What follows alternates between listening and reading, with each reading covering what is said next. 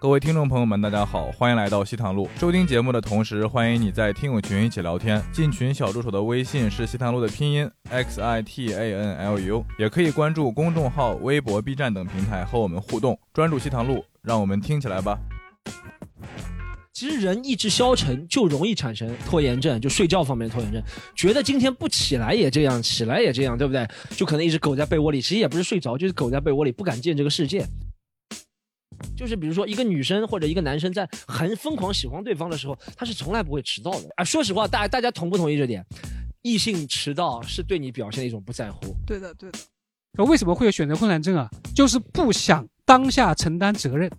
就是发现我儿子是个社交牛逼症，哦他他社交牛逼症到我都觉得有点惊悚，我都怕他走歪路。他从幼儿园开始到整个小学，他就像个交际花一样，全都能认识。真的。我觉得一般女生容易社交牛逼症，中国女生大多比中国男生上海话或者是普通话就是更加豁豁敞亮一些得出去，对，豁得出去，敞亮一些。中国男生真的扭扭捏捏了，我觉得胡志阳是中国男生平均水平啊。就中国男的，你把他丢到一个十五个人陌生的一个场合，他就是啊，哎呦，跟这个人说话，我要回去找妈妈了。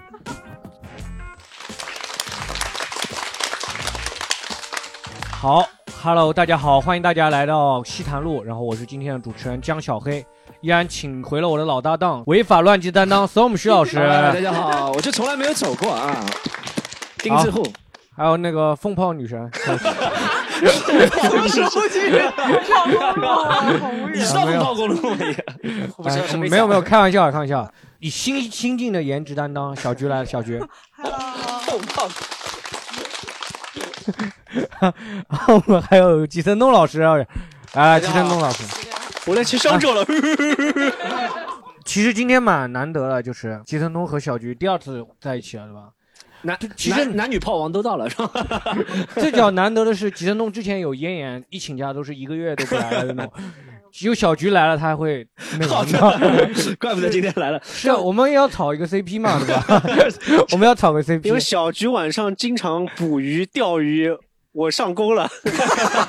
小菊一到晚上十一点钟以后，就要发那种朋友圈，说不清楚是为什么，说什么干嘛，怎么就想跟人聊天，怎么怎么，然后你就把他约到这里来聊天了，对不对？哦我就我就我通常就回复我说。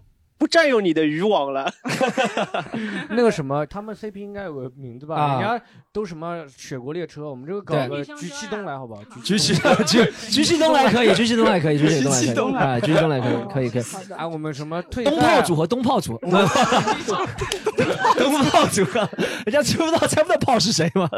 东炮就是那个什么，安利。哎哎，人家什么什么什么 CP 什么霸赛呃霸路什么啊，对退出，我们要搞点退出，我不录了嘛，对，也要搞一个。这期大家现在都喜欢还没有到，还没有到这环节啊我们要铺垫一下，铺垫一下。呃，你到委屈的时候，哦对，我到委屈的时候就不录了，我 罢录了。然后你们把我复活回来，好不好？你们复活回来，好吧？啊，好，然后我们那个今天跟大家聊一下，就是互联网上有三大流行病啊，其实有三大流行病，什么拖延症、强迫症、嗯选择困难症，然后其实最主要就是这三个。三个啊，哎，所以我们觉得你有这个病吗？你有这些病吗？我是这样，我觉得我以前一事无成的时候，什么病都有的，但现在就人生有点成就，我就发现是可以克服的。什么病你可以克服？就是这个东西是主观的，就是他，我觉得这些病是和你的成就相关的。大家在镜镜头前啊，不是在那个录音之前听的人不要，在这个录音在录音之前听的人不要生气啊。但确实啊，这些病都是那些。刚步入社会的小孩二十多岁喜欢号称喜欢躺平的那些编的，因为他对自己没有压力，他就觉得哦，所有人都是压迫我的，什么资本家，我就觉得我要拖延，我选择困难。那我其实们讲这个话的时候，那个鳄鱼的皮带啊，什么已经 我把那个劳力士、劳力士、劳力士拿出来，小军你觉得。你有吗？我啊，嗯，那我肯定有啊，因为我就是刚步入社会的，是是是小心好被我攻击的对象我。每天早上就是，哎呀，我好累啊。对我感觉我哎，应你觉得该你。哪一个症症状最严重？比如说拖延啊、我倒没有什么选择困难症，我觉得我有的时候都要是吧？呃 都要。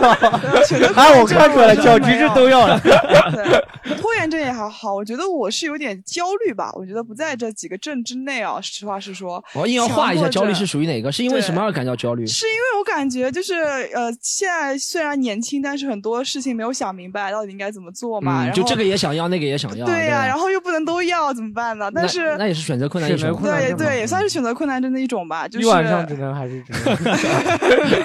对，这很难。这个法国王子也想要，中东王子也要，中东王子也想要，只能就害就是那个双国籍嘛，要有三国籍、四国籍，我一下子可以找个混血儿嘛，对吧？吉森东老师呢？刚刚说有有哪几个症？拖延症比较厉害吧？就体现在什么情况？赖床啊，在床上粘两个钟头再爬起来啊，就是赖床。然后我我我要明确床上有多少人？双人床一个人，双人床一个人来是吧？拼在一起的。什么情况下他会逼自己、强迫自己起床？尿急了或者大便急了？你怎么总能讲到那一卦？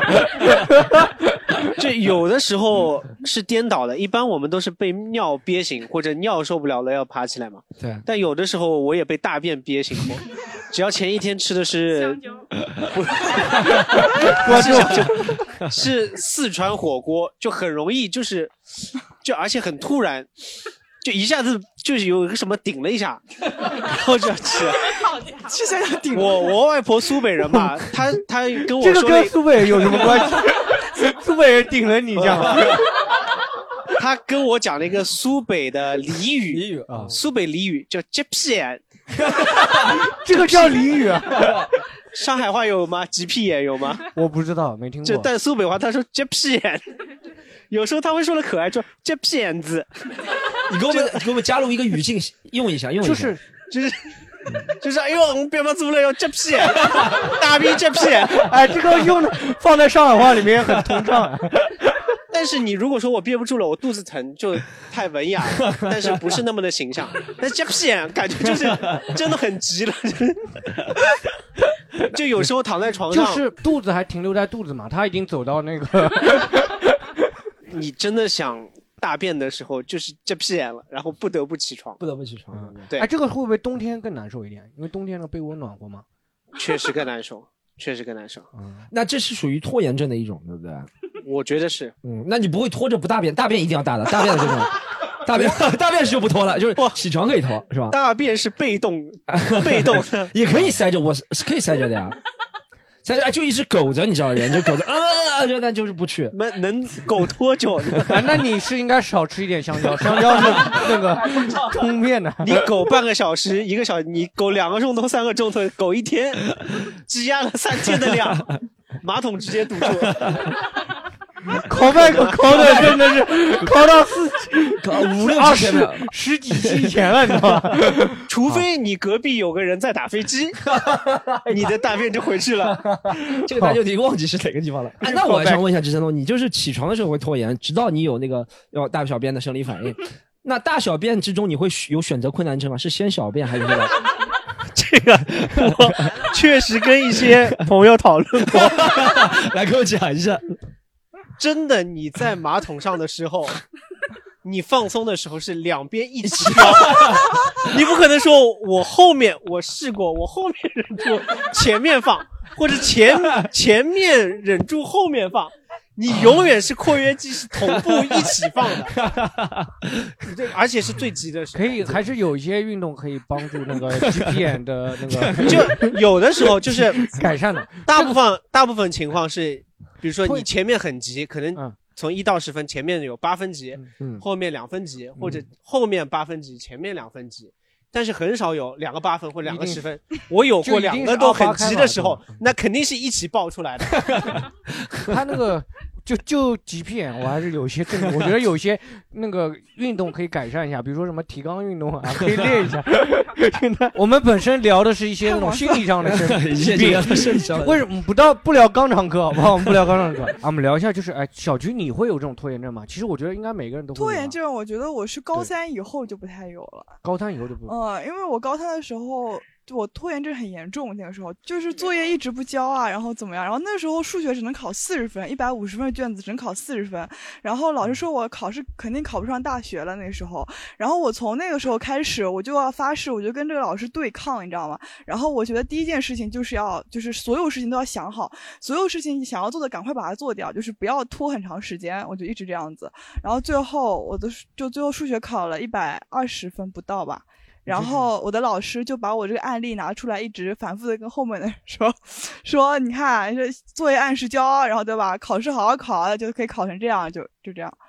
所以那时候开始就不太有拖延症了，我觉得。就不会吗？就不小觉，你刚刚就完全讲了一个，就你很牛逼的案例，你知道吗？就对没有讲拖延症哪里，我都没有听到。就是他们公你们公司的人都喜欢凡尔赛的，我看出来了。不是的，是因为那个事情是真的，就是因为我以前真的很拖拉，就是我作业可以拖很久，然后我就不交，你知道吗？但是那个老师就就就一直会刺激我，你知道吗？他说你，他就说你看你这数学考这么差，你这辈子不要想考上大学了，你数学一门你去考了，你就已经不行了，你就在就考场上当场被淘汰了，就这种说。他一直会给你压力。对，然后我当时就觉得你为什么老是这样说我啊？他说你看你作业一直这么都不交，对不对？然后每次别人在考试，你在干嘛？你总是题目做不完。你越讲越激动了 越讲越激动。对，那老师一直打压我，打压我，然后觉得你怎么这样子说我呀？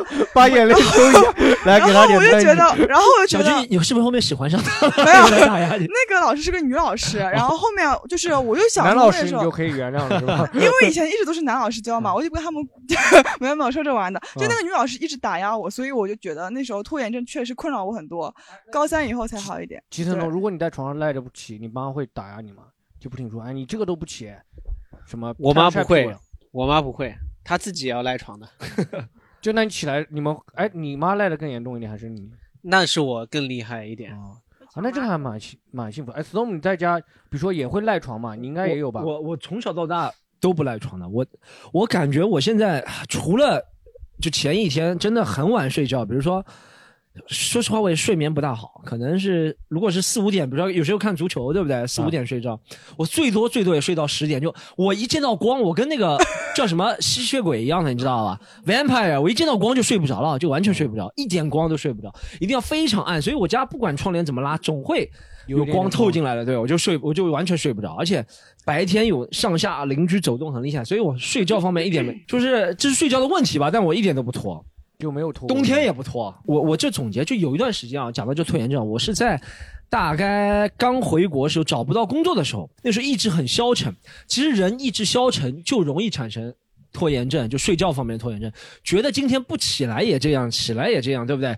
不起起来之后还要多花钱，就想起来之后要花钱或者怎么样，那不就不起来了？就可能一直苟在被窝里，其实也不是睡着，就是苟在被窝里，不敢见这个世界，就不敢面对自己每天，不敢面对资本家，就不敢出去被资本家剥削。对，这个才是年轻人，对，就不敢就不敢就不敢面对，你知道吗？所以我觉得拖延症更多的是有种害怕，就是年轻不够成功，可可能是属于这一方面有一点嘛。我觉得是更多的是害害害哎小菊你没有吗？我有想到之前就是最近的一些嘛，就是我感觉我拒绝不喜欢男生的时候，我会有拖延症。你知道是一个什么样的情况吗？就比如他来约我不喜欢他嘛，但我不会拒绝他，我会跟他说让我想想，然后想了两三天，他问我怎么样，我说可以，然后又过两三天，到了时间的时候，我说不行了，他说你怎么不行了？我说我腿断了，然后 然后我腿断了以后，他说不可能啊，我看你朋友圈每天活蹦乱跳，他还关注了我们公众号嘛，说你看每天那个活蹦乱跳的，说你不是很开心嘛？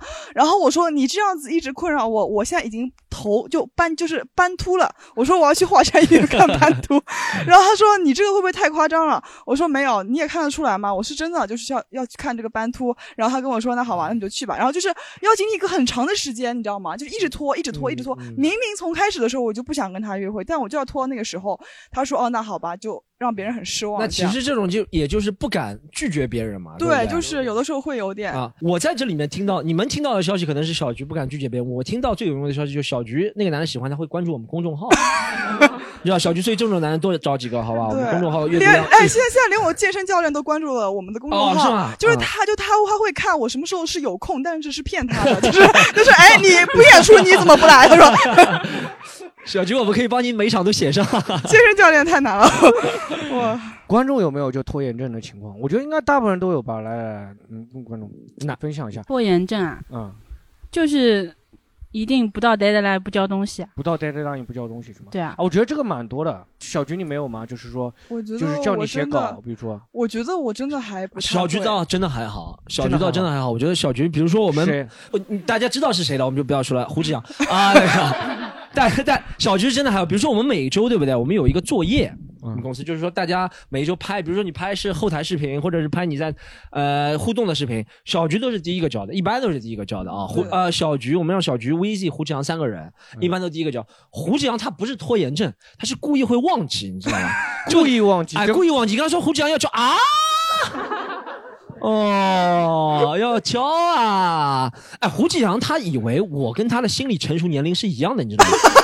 他以为他这样说啊要交啊，我说啊不要交了吧，你懂吗？他以为他这样一说，我觉得啊不要叫了，胡志阳你太难受了，你这怎么咱们都说好了三天前就想叫，你竟然这样做反应，我会不要叫，不可能的，但胡胡志阳真的会，他会就是不到 deadline 不催他就不他他是第第一次在 deadline 过了，他还不叫，然后你跟他说过了，他说啊过了已经，哎他这个是脑子真的，他是真的脑子脑子，所以所以拖延症也是一种脑子不好的表现。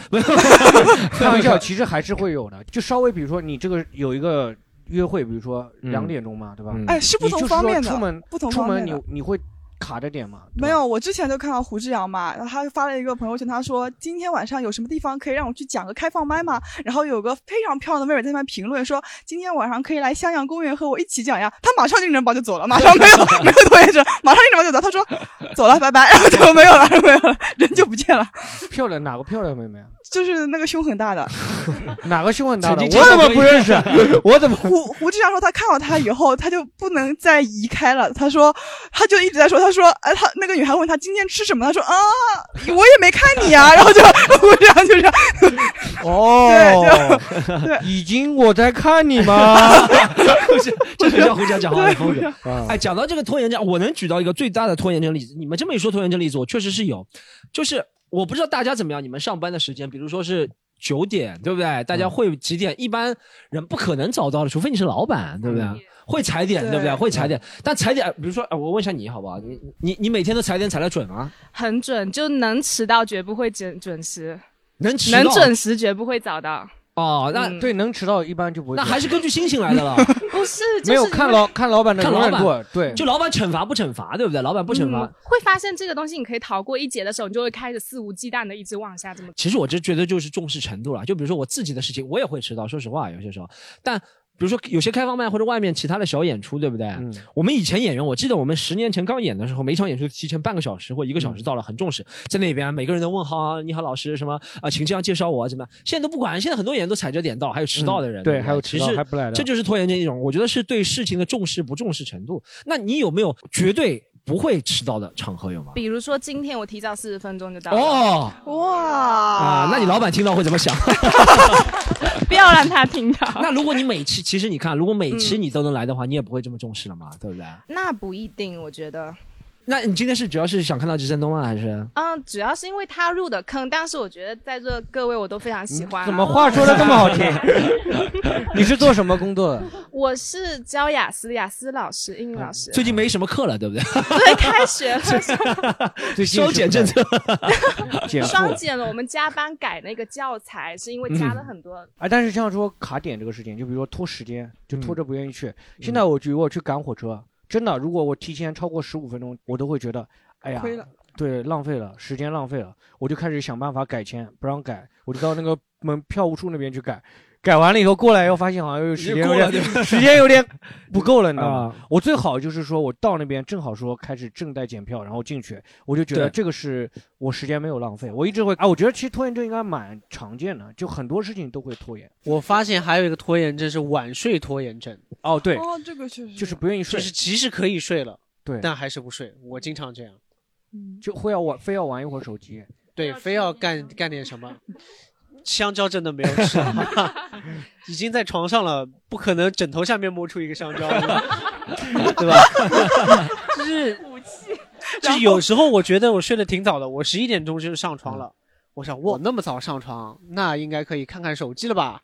再看个什么视频吧？再看篇文章吧？好，弄到三点了。啊，我会我在那个睡不愿意睡觉的时候，我就会翻一些那种前女友啊那些东西，就非要看一下。看完以后，看到他过得很好，会很不开心，就更不想睡了。妈的，我怎么那么惨？他他他他如果看到不好，他会发私信给我，他说小菊我好恨他，然后然后然后早上起来一看，我说张小黑发过来我好恨他，然后我说我说的是，我至今没有等到他的道歉。对，就是会会 说这个话。我好讨厌他，我一直就是感觉他怎么样，就是小黑会这样。那他也有拖延症嘛？他还没有道歉嘛？就是，应该找一个办事效率高一点的人啊。道过歉了，但是那道歉我不满意。然 然后对，然后是其实是会这样的，就到晚上深夜的时候就赖着不睡嘛。小菊应该也会吧？对，我觉得我跟吉东是不一样，吉东他是看文章什么的嘛，我是到了一定点以后我就开始焦虑了，你知道吗？就是对吧？你看什么小红书上，我想我所有人哦，这个怎么那么瘦啊？我想我好胖呀，然后我就被自己胖的睡不着觉，然后然后然后我就看就怎么就怎么减肥，然后还怎么减肥？我看别人哇十天瘦六斤，我然后我想要要要给自己做个减肥安排。我要减肥了以后你要穿好看衣服，所以你要看人家的穿搭，对吧？看完穿搭了以后，你要想了，你想，哎呀怎么办？就已经这么晚了，对不对？那明天早上起来要做些什么事情，然后然后又要看所有事情看完，你要买买什么东西，穿什么东西，减肥什么的。第二天早上起来什么都忘记，该吃吃，该喝喝，就是梦里都有啊。对，梦里都有，就是你刚这样感觉，就是没有用。你刚你看他刚刚说了这么多晚上在做的事情，就没有一件想着怎么帮喜剧联合国创造更大的价值。这这这些员工怎么？你看资本家，你知道吗？资本家说我放你下班是让你下班去给我们锻炼，怎么样提升自己，回头再来这边。我每天睡觉前都在想，怎么让胡志阳，怎么让小菊更加成功。他们我是就上次就是有个男孩子临就临临睡前是我前男友来看了一给他看了一一次演出，把就是小是三个前男友一起来看那一其中对的，然后 前男友一起啊我跟大家铺垫一下，就是有一次小菊就是三个前男友同时来一起来看他的对，就是很八卦点，就是这三个人分别从 QQ、微博和我的微信三个地方问我什么时候有演出，我把公众号给他们看，他们三个人同一天选了周四晚上七点半大世界，并且分不同的时间跟我讲他那天要过来看，我那人都傻了，我。然后我回去了以后，一个前男友装作不认识我的样子，然后我跟他就是拆穿他嘛，我说这不是你吗？他说呃。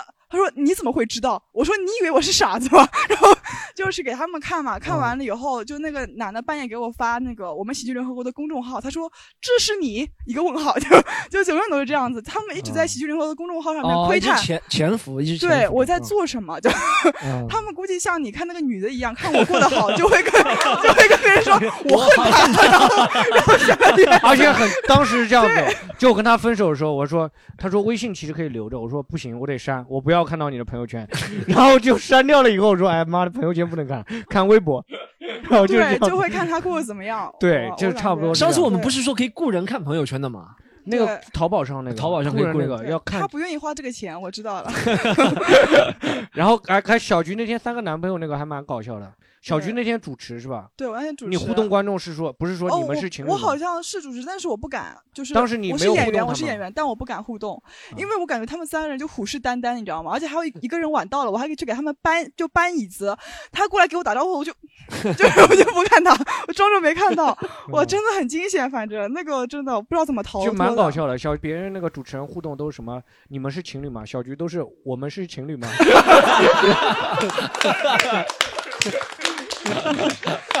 观众说曾经是，然后那个男的说是，旁边还有人，我反对，是吧？我反对这份情侣。我也是，我也是，我也是 Me too，Me too，Me too，Me too，Me too 运动。哇，真太搞了，真的太搞了。其实昨天你知道聊吗回拖延？症看那个看 Storm 演出，还是会有一个前男友来看我演出。是我当时已经在那边主持了，他下面给我一个旁边的一个侧写，他说这是这个是你吧？我说是啊。他说你在现场吗？我说对。我说你为什么来看？他说我跟我的前女友分手了，来看呃，我跟我女友分手了，来看一下我前女友在干嘛。然后 我想呃，然后我想呃，这真的太过分了。然后我就再也没有理他了。这男的也是，我感觉喜喜剧联合的公众号成为了我所有前男友窥探我一个最好的方式就。九值得我们看看九百个阅读量，九百个阅读量，我想三百个是前男友，恭喜！我跟你讲，真的，每次我们只要封面发小菊，阅读量就真的会高。我的前男友都出，因为他前男友，他的前男友都把这个这个公众号再转给他们的朋友，说我好恨他，然后旁边好多人都读了，你知道？他怎么还不跟我道歉？他一个前男友可以链条出十六个人来阅读。你就发一个公众号，就是小菊前男友集合了，然后这 下面一个二维码拉群。太牛逼了，小菊前男友！啊，我们下次就开始钓钓鱼看一下。你看小菊，小菊最近没有怎么谈恋爱，所以喜剧联合国公众号数据就下降了，就没有下线，一定要小菊多发展下线。啊，我们问一下观众还有没有拖延症？我觉得应该拖延症很多吧，很多方面有没有晚睡？也刚像刚刚那种的，就是拖着不愿意睡的那种。好，来来讲讲一下。就是比如说晚睡好睡了，想想明天早上肯定还是要上班的嘛，嗯然后就跟朋友圈群里面跟一些好姐妹们说好睡觉了啊，拜拜，表情包发了一堆，然后又在抖音里面看到了，还给我发了一个转发。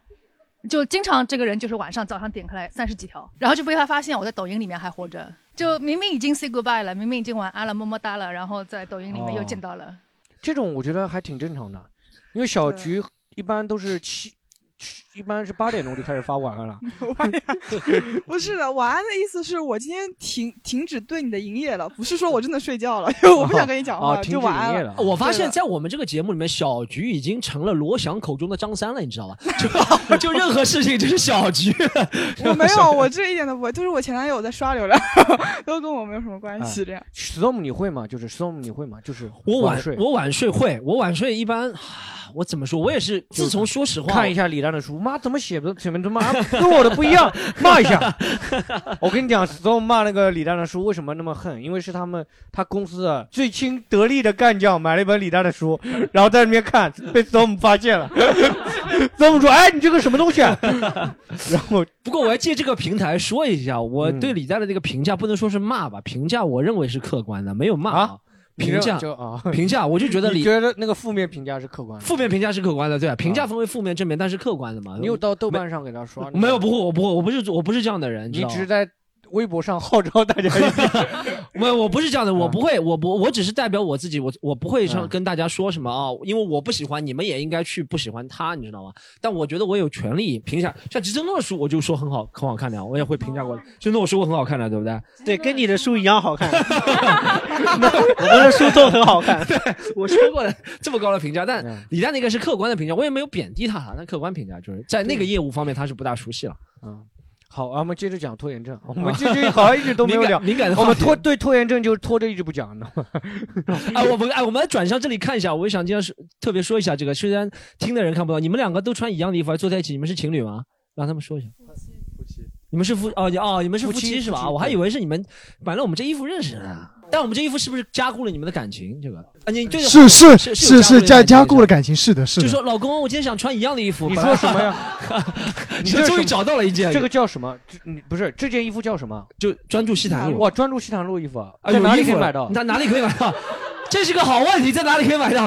哦，在喜剧联合，大家一起说，在哪里可以买到？喜剧联合国，合是盒子的合，对对，盒是盒子的盒，小叫小菊，你那些前男友光看不买，怎么回事啊？哦，他们有就想买跟小菊不是复合的人，他们有买的。哦上次有个男孩子来见我，穿着专注西坛路来的，我也穿着专注西坛路那天，是真的。我说你怎么？他说我觉得蛮好看的。然后我说那 啊，你怎么这段剪掉？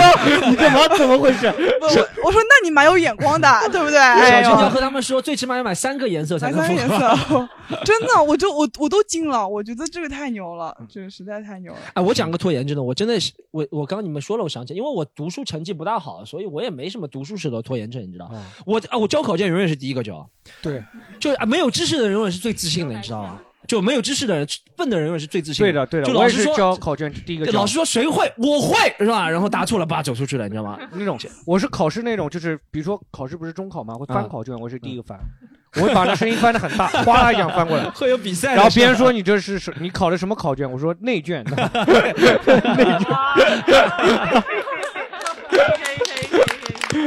好，小维现在这个谐音梗已经达到可以境界了啊！啊，没事，你继续我。我我但但但我真的是读书的时候真的没有那种感觉，就是什么下课上课早来，下课早走是一种正常的事情是吧？我从来不想留的。但我最近发现一个拖延比较厉害是健身。因为一开始我对健身挺有兴趣的，也不是健身挺有兴趣，有那个刚需啊，就发现自己胖到需要有刚需了，你知道吗？要健身，然后然后健了健身健了一会儿之后，就发现哇太累了。哦，太累了，就每次那个教练，那个教练，哎，我我我我和那个教练微信聊天打开啊，就像小菊和他前女友啊，不，小菊和前男友，不好意思，小菊和他前台打开，就他连续给我发几十条，他说来嘛，想你了，快来，快来吧，今天来不来？我要来了，你不来是吧？呃，我要来看你演出了，啊好像都是这样的。健身教练推那个学员来，但我跟他说好是说每周二四日嘛要去，昨天我就没去。昨天其实没什么理由不去的。昨天我们四点半演出嘛，我其实本来定好的是两点半到四点半健身，但我就不想去，然后我就硬拖到四点半才来演出。我跟他说哦，我开始演出了，健不健身健不了了。拖的时候很很难受，对不对？但你就不想去，但练完又觉得很爽，我又不想经历那两个小时，我觉得挺难受的那种感觉。啊，你你你来你来来让他来来拿话筒说嘛，抢话筒说，直接拿话筒说来来。哦，就是我之前也是断断续续的减肥的时候，会狠下心告诉自己就一定要瘦了，然后就嗯你已经很瘦，你已经很熟，我其实有一百二十斤，看不出看不出。然后就就之前就之前就是真的是觉得太自卑了，然后就一定要跑步，每天都很都不喜不太喜欢自己的样子，就去去跑。然后半年之后，然后可能因为高中接近高三了，要学习了，开始就脱下来，然后就几十斤就飙回去了。然后就这么几年来，这么多年来就一直反复反复。然后最近这个暑假，我觉得啊，不行，就可能要去跑跑步。然后首先我就是给自己放松点，我就不去想这个我要瘦这个事情，我就想它可以让我放松，然后就去跑。然后我把家的那个东南西北的方向全部都试了一圈，然后就发现哎武康路最舒服，然后就每天沿着那边去跑了。这太凡尔赛了最武康路这我没想到，这我真的，这我真的要这是一个武康路，红灯红灯基本灯基本上没什么人，一路很顺畅。但是它那个定西路一路都是一个骑车半钟头太可怕了我要你家在什么位置啊？愚园路。哎呦那这个不行了，那我要游泳过去，我才能那啊个，我还要过黄浦江，等 我过到了，差不多就总能找到一个小方。区也最近也在跑步嘛，因为没有。我之前还骑车五十分钟去徐汇滨江啊，后面你发现那个法拉利的自行车真是特别好骑，法拉利的自行车骑起骑起来就是我每我暑假的时候，你知道我是做那个教培机构的老师，所以暑假是最辛苦的时候，疯狂工作哎六到八个小时，，请不要交别人。多劳多得啊！这也不是说那现在就 relax 一点了嘛。然后那时候我就每天面对学生，多得四个字的时候，我微邪魅的笑着看向我。然后我就我就觉得一天跟学生下来，就整个人要端着，你知道吗？跟学生在要保持自己的专业嘛，就心会很累。然后我就想，我真的想像一匹奔驰的野马一样，就飞奔在上海的大街上 奔驰野马，奔驰野马，奔驰野马。这个这我太牛了。然后我真的就，我其实会发现，我一天下来，我累的是心灵，而不是身体。所以我在跑步的过程中，我就听歌，然后就看了那个顶上的梧桐树，然后它其实没有什么路灯，都被挡住了，然后就放空，就类似于散文冥想。梧桐树只有就 只有 只有八斤八斤有对对，只有那个前法不对，前法租界是不对的，只有什么湖南襄阳路徐汇社区才有的。横幅历史文啊化，横横幅历史文风暴区是吧？你文化你风暴区你家那边是什么树？我杨浦区啊，都是草，没有树，只能只能低头跑，你知道吗？只就草和蟑螂，还 有蟑螂，就蟑螂，看着蟑螂，觉得我比蟑螂跑得快，好有动力啊！蟑螂我也不给自己定什么目标，也不跟教练约见面。我有事的时候就不跑，没事我就去跑，用那个 Keep 嘛，你也知道可以请假的。那你教练都是说别来了，我今天真跑不动了。然后吃也不刻意去控制，就想着我每天跑完我就放松一下我的身体，真的可以 clear your mind，真的非常的开心。一天下来。嗯然后就真的，我就一直暗示自己，就只想了这个，也不管瘦不瘦，哎，瘦不瘦拉倒。然后最后一个暑假下来，哦，瘦了十三斤，那跑几公里呢？五公里每每次，大概一周最多会跑五到六次，有那么一两天晚上是要去玩的。嗯，配速五公里，大概三十分钟左右。哦嗯差不多那很快小很不错菊小菊最近也在跑嘛？哦，我最近我之前跑了两三个月，一一个多月，两两三个月有的。然后我后面开始上课，现在就是上泰拳课，还有上常规课。因为我觉得那个教练问我，你就想变瘦，其实我一开始很是很想的，但我现在觉得，就其实打泰拳什么的，就是让你觉得很开心，你知道吗？你倒也不觉得怎么样，就觉得还蛮爽的，就倒也不是特别刻意追求忽略那个瘦不瘦的，就单纯去但享受但但是还是蛮累的，实话实说，那个对，那个常规，那个那个那个常规课教练一直让我说你来呀，你来呀。观众现在都来带梗来调侃我们那个主播，裤子都破了，是吧？教练如果很帅或者很漂亮的话，你哦会不会动力会更大？我不会的。那个卖课的人问我你要什么样的教练，我说我想要一个就是条件不要很好的教练，但是体格比较大的。他说那我给你推个丑的好不好？我说好，然后他给我推了一个丑的。然后我现在每次看到那个教练，我都想你怎么虐我，你都是那个最丑的。教练可能还不知道这个对，教练他不知道，他每次说嗨嗨就过来了，哎你来了，就这种。丑的教练和小菊可以组个组合叫丑菊组。小小菊当时是找一个没有，他说要丑的，是因为 他之前老跟那个帅的教练就忍不住就发生了。不是的，那是因为教练总是喜欢我，没办法嘛。而且我都没有怎么样的。那这个就是小菊讲的，小菊讲的，只要长得帅的都会喜欢他。小菊就世界上只有两种人，你知道吗？在他眼里就有两两种男人，嗯一种是长得帅的敢喜欢的人，另一种是长得丑的不敢跟他说喜欢的那种人。一种是有拖延症的人，一种是没有拖拖延症的人，拖着拖着没跟他说的拖着没跟他说的，拖着没跟他。但哎，你但你这个说法是确实是对的。其实我觉得拖延症还是跟动力有关。像我刚刚说了，有些事情做了麻了，嗯就没有那个动力了。比如说我们，哎，其实也是，如果一个很帅的人，你可能一开始对他有兴趣，就像我们说的，你比如说刚开始跟谁谈恋爱的时候，你觉得他外形条件很好，是有吸引力，后面也会怎么样怎么样。确实，这会对克服，就你的诱惑越大，对你克服拖延症。暂时可能是越有帮助的，对不对？就是比如说一个女生或者一个男生在很疯狂喜欢对方的时候，他是从来不会迟到的，对不对？如果啊，说实话，大大家同不同意这点？异性迟到是对你表现的一种不在乎。对的，对的，确实有一点是。对，如果我喜欢男生叫我去，我肯定立刻化完妆、洗完头弄。现在我现在都已经不化妆了，嗯我干什么都不会化妆的。你就休想在我脸上抹一点粉，我想，就只是那女生那个男孩子一打我说晚晚上十一点钟啊，立刻妆化好、美瞳戴好 过去啊，卸妆水一弄，他只能看到我几秒钟好看的样子，但是我不管，我就要全部弄好才可以去，就这种。就是哎，我下面还有一个病，我觉得应该也有，就强迫症。就有什么事情，比如说这个东西你要摆齐，对不然散着放其实也可以，但一定要摆齐啊。类似这种，应该很多人会有吧？尤其这种，我觉得强迫症这个东西啊，我觉得我的强迫症稍微被治好了一点，就是由于胡这样。对，员工的无能会治好你的强迫症，你知道吗？这真的就是，我觉得每次都要按照这个标准。比如说我按我说啊，我举个例子啊，我说标准最简单的标准啊，是每次我们要把电池啊、充满电，这是一个标准，对不对？嗯。一格电池，比如说三格电、两块电池、六格电，他每次都给你一块电池充满，那块电池没充满。而且他跟你说，妈，今天嘛就录一个嘛，一个就够了。我久而久之被他洗脑，我觉得好像今天录一个，我是不是对他要求太严格了？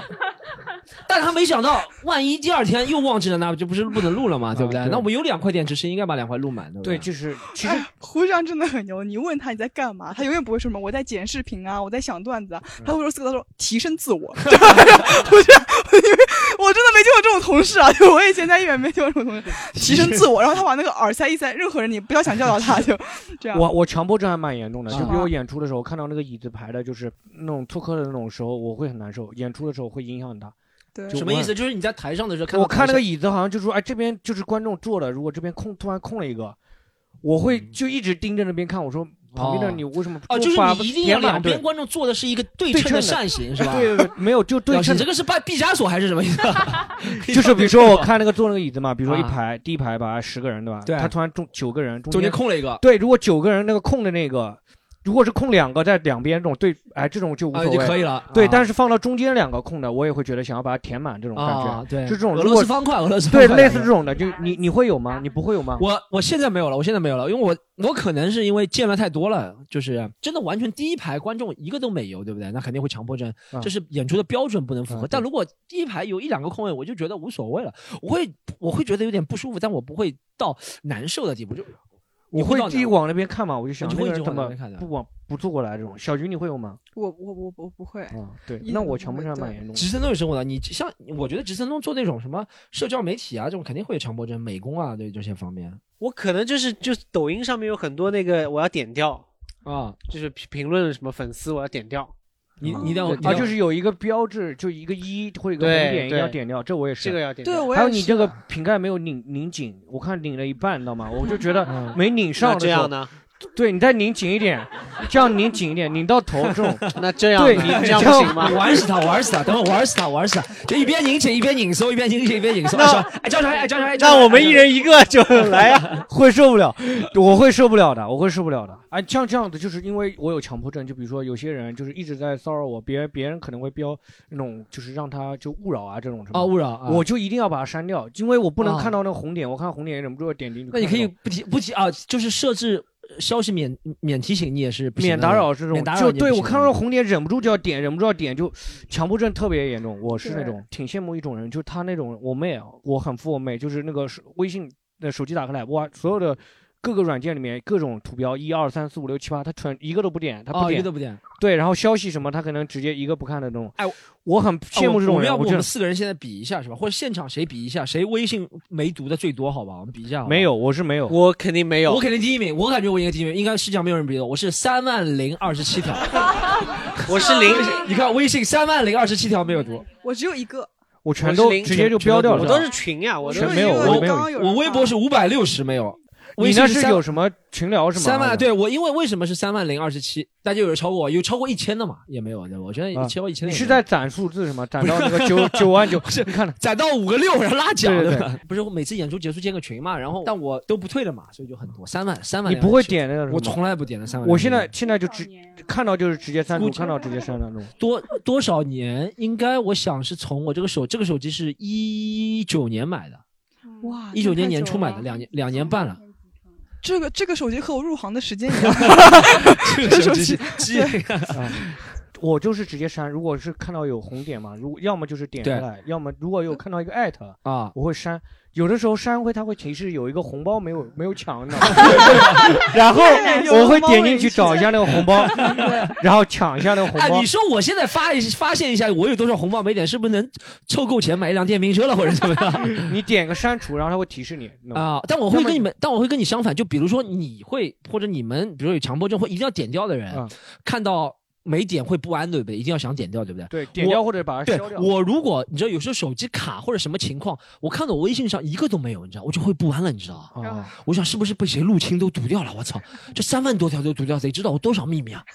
得知道我们多少场演出没有卖好，要需要发这个消息，知道嗯吧？因为基本上都是这个，没有三万多就是没哦，好像有一些是人发给我的，呃，就是微信另外一些是狗发给你的，就私私信发过了，啊对但是私信发过我没为什么没读？就是很很多都是挺无聊的，就是有些人啊，我是一五零一六年。刀到砍一下，也也不是，他就一五一六年加的，对不对？嗯你想我加我一五一六年，你应该知道我在做什么，或者我我是谁，对不对？Who the fuck I am？、你应该知道了是吧？没有，没有开玩笑。然后有些人会莫名其妙问他说：“Storm，你还在说脱口秀吗？” 我就这个就看也不看，回也不回，你知道吗？这种啊，我接 还有一个问题就是，发朋友圈也是，我会点，就是我现在朋友圈关掉了嘛，但我发完朋友圈以后，我会忍不住就是点开我自己的朋友圈看一下，我就一直在那个自己的朋友圈里面 看有没有看有没有人回复，一直在那边刷，我想马上马秒给他秒回，然后我跟别人聊天的时候，就是跟别人聊天的时候，我忍不住点开他的头像看一下他发了什么朋友圈，有的时候可能会隔挺长时间的，但我忍不住要评论一下，这种一般是这样。哦，所以哎，所以啊小黑这个确实是这样，就是你点评评人别人朋友圈，不是刷的朋友圈，是你点进那个头像看的，对不对？啊，对，点头像看了一他下。他是我们西坦路，你知道吗？我们西坦路不是小宇宙上做嘛，对不对？嗯，小黑也不是打开小宇宙搜西坦路去看评论的，小黑每次特别牛逼，他是他是我你来说一下。我手机没有那个西西坛路这个呃小宇宙这个 APP，小宇宙的对。我是每次要回他艾特我说要回的时候，我下一个小宇宙，然后下完了把它删掉，因为如果我不删的话，我忍不住要一直去看那个评论，忍不住一直要去看有什么有什么评论新的评论，那个数据多少，因为我就很希望就是有一期如果是八千八千多条或者九千多的，嗯。有一个人看他会加个一。就是那种，哦。你到一万就变成一点零万，啊你就看就要等到一千，他才会更新一次。我知道。我我就会就会很爽。我记得我们第一次一万的时候，我就讲过这个事情。九千九十九到一万的，对对对对对，嗯我就是嗯。如果说那个数据就是说两千多，我一直刷，哎，四千了没有？真的火到一定程度，就是我现在发微博会一每一条都回，就哪怕他发一个什么什么，我都会回个哈哈，回个狗头什么，就是我以前从来不会的，不会嗯不会这么跟人聊天，但是你真的不知道该怎么说，啊然后你放到那边好像总有一个人给你讲话，对，就你回了一个人就要回第二个人，对不对？对，但是不是，我是总感觉好像有一个人跟我讲了一句话，好像没理他这种感觉。啊啊，对他，我一定要回回回去有这个种感觉。吉森东，吉森东这么多回复应该就不会回了。你现在回会回别人，会强迫回吗？我就一开始的时候选择性回几个，后面我肯定不回。就是比如说一排里面，比如说你一个微博里面三百条评论，你可能会回一两个，让别人知道你会回的，对不对？但不会每条都回，对不对？这肯定要回的，选几个值得值得回的。啊钓两个鱼，对不对？对，那小小是这样的，小黑他自己不发朋友圈，但是他会让我发关于他的朋友圈，然后是你 问然后我，对，是你问我说可不可以发，我说可以发。听我听我讲完，然后对，是我问你，我说这可以发吗？然后他说好，然后我就发了，他会问我怎么样，有谁看了？然后然后然后我说还没有，我说没没有就没有没有什么人看。小黑说没有人爱我，然后就没有结束，然后就没有人爱我，对，就小菊会发一些那种就是嗯带上我的一些信息的，然后发完了以后发完了，然后我就会过很关注这个评论有没有人评论，有没有人点赞。对我还挺怀念我以前那种零赞零评，当然现在也差不多。然后是这种零赞零评的时候，我会一直哎，还真的没有人理我嘛？就我发朋友圈的时候，我还觉得蛮可。有点可怜的吧？真的没有人理你，我也呆了。我发朋友圈基本上都有人，但是发小黑就是没有人给我点赞了，再也没有？哎我哎，我有一个关于强迫症的，可以问一下大家，就关于感情里面的强迫症。就我说实话，就不喜欢一个人，妈的，我真的会立刻那天就要跟他分手，一定要分干净的那种。不是，不管是哪个点，就是我觉得。呃，你好像对我不是特别热情，或者我对你突然失去感觉了，我是那种一秒钟都不能拖的人，这个是我强迫症，就一秒在感情里面的崩溃。那如果一秒万都不能背叛自己的情感，那我后悔了，我就是这样一个浪子王杰。哎那 后悔了后悔了怎么办？后悔了，这就是为后为什么后来又被别人甩的原因啊，又后悔了呀。然后说啊，我昨天错了。然后他说去死吧，这个神经病！一般都会后悔的吧？我一般都会后悔的。一般第二天我就觉得啊，好像我昨天我也不是特别坚定我的想法，好像他也没我也没那么好，我也配不上他或者怎么样，会太冲动了他对，太冲动了。好多次深夜里面骑着电瓶车回去，就感觉到一种无助冷的那感觉，你知道吗？我就希望这时候后面有个人抱着我多好，是吧？然后交警抱下来，抱摔，头盔呢？我说我说大哥，你不要动，就这样抱着我，不要动，我不起来了。但我我我时常啊，说实话，我最多的两次，我记得很清楚，最多两次后悔，就强迫症。我我一般而且不给别人辩驳的机会的，在感情里，比如说我说啊，我觉得你不喜欢我了。我们不要在一起吧，或者我觉得我我也不是怎么喜欢你，不要在一起。我不会等别人回什么啊，或者是问号，对不对？我就直直接把他拉黑了，你知道吗？直接删了是吗？直接删了拉黑了。但一般这些，哎，你是有一种就是想要报复他心理，让他特别不爽那种感觉吗？有吗？啊、没有，但我就是那种就想到一定要做到的人，哦你知道吧？我我就是呃 be real，就是一定要，就是我的言行要一致，你知道吗？然后我很多次都是在发了这个之后两天之后嘛，然后有我在开电瓶车，然后每次啊都是开到我也不知道为什么，但每次都是开到我家不是现在住闵行嘛，每次都开到莲花路和沪闵高架的路口，那边风口，那边是一个风口，不是那边，你知道为什么吗？那边右侧眼睛右侧有一个霓虹灯，那个霓虹灯是吧？每次我看了都太亮了，会有点流泪的，你知道吗？会有 闪闪的泪光，然后闪闪的泪光我就受不了了，然后我就想啊，这个时候他和我在一起，见证这个霓虹灯会多好。我这时候我就虽然我把人家拉黑了嘛，我、我通过别人不是通过嘛，但我有他电话的嘛，我就给他发个短消息。然后我会跟他说什么啊，我什么谁谁谁谁谁，我很后悔前两天跟你说了这个话，呃，你看能不能原谅我们，还是在一起吧，或者怎么样？是吧？我也做过类似的事情我感觉遇到这种应该是，如果很想他，就是你的东西还在我这里，赶快来拿拿走，然后那你就会过来。一般男的还是都会小菊有发这种套路，不是一般男的都会说，我们是死杠死杠的那种哎。是这样子的，就是比如男孩子把我拉黑了嘛，我就嗯等他一个晚你的东西在我这里，把他拿拿走，然后我就说那我来找你吧，说好的，然后 然后就结束这件事。是你心里想要去吧对这件事情 真的就结束了，就是男孩子一般都是这样子化妆了对吧？化妆化妆化妆变脸。他说你等一下，我这里还有三个前男友，处理一下。这真的这太 但我但我我的我的强迫症就体现在这里，就是也是我也是，也要当机立断，这个事情必须得解决。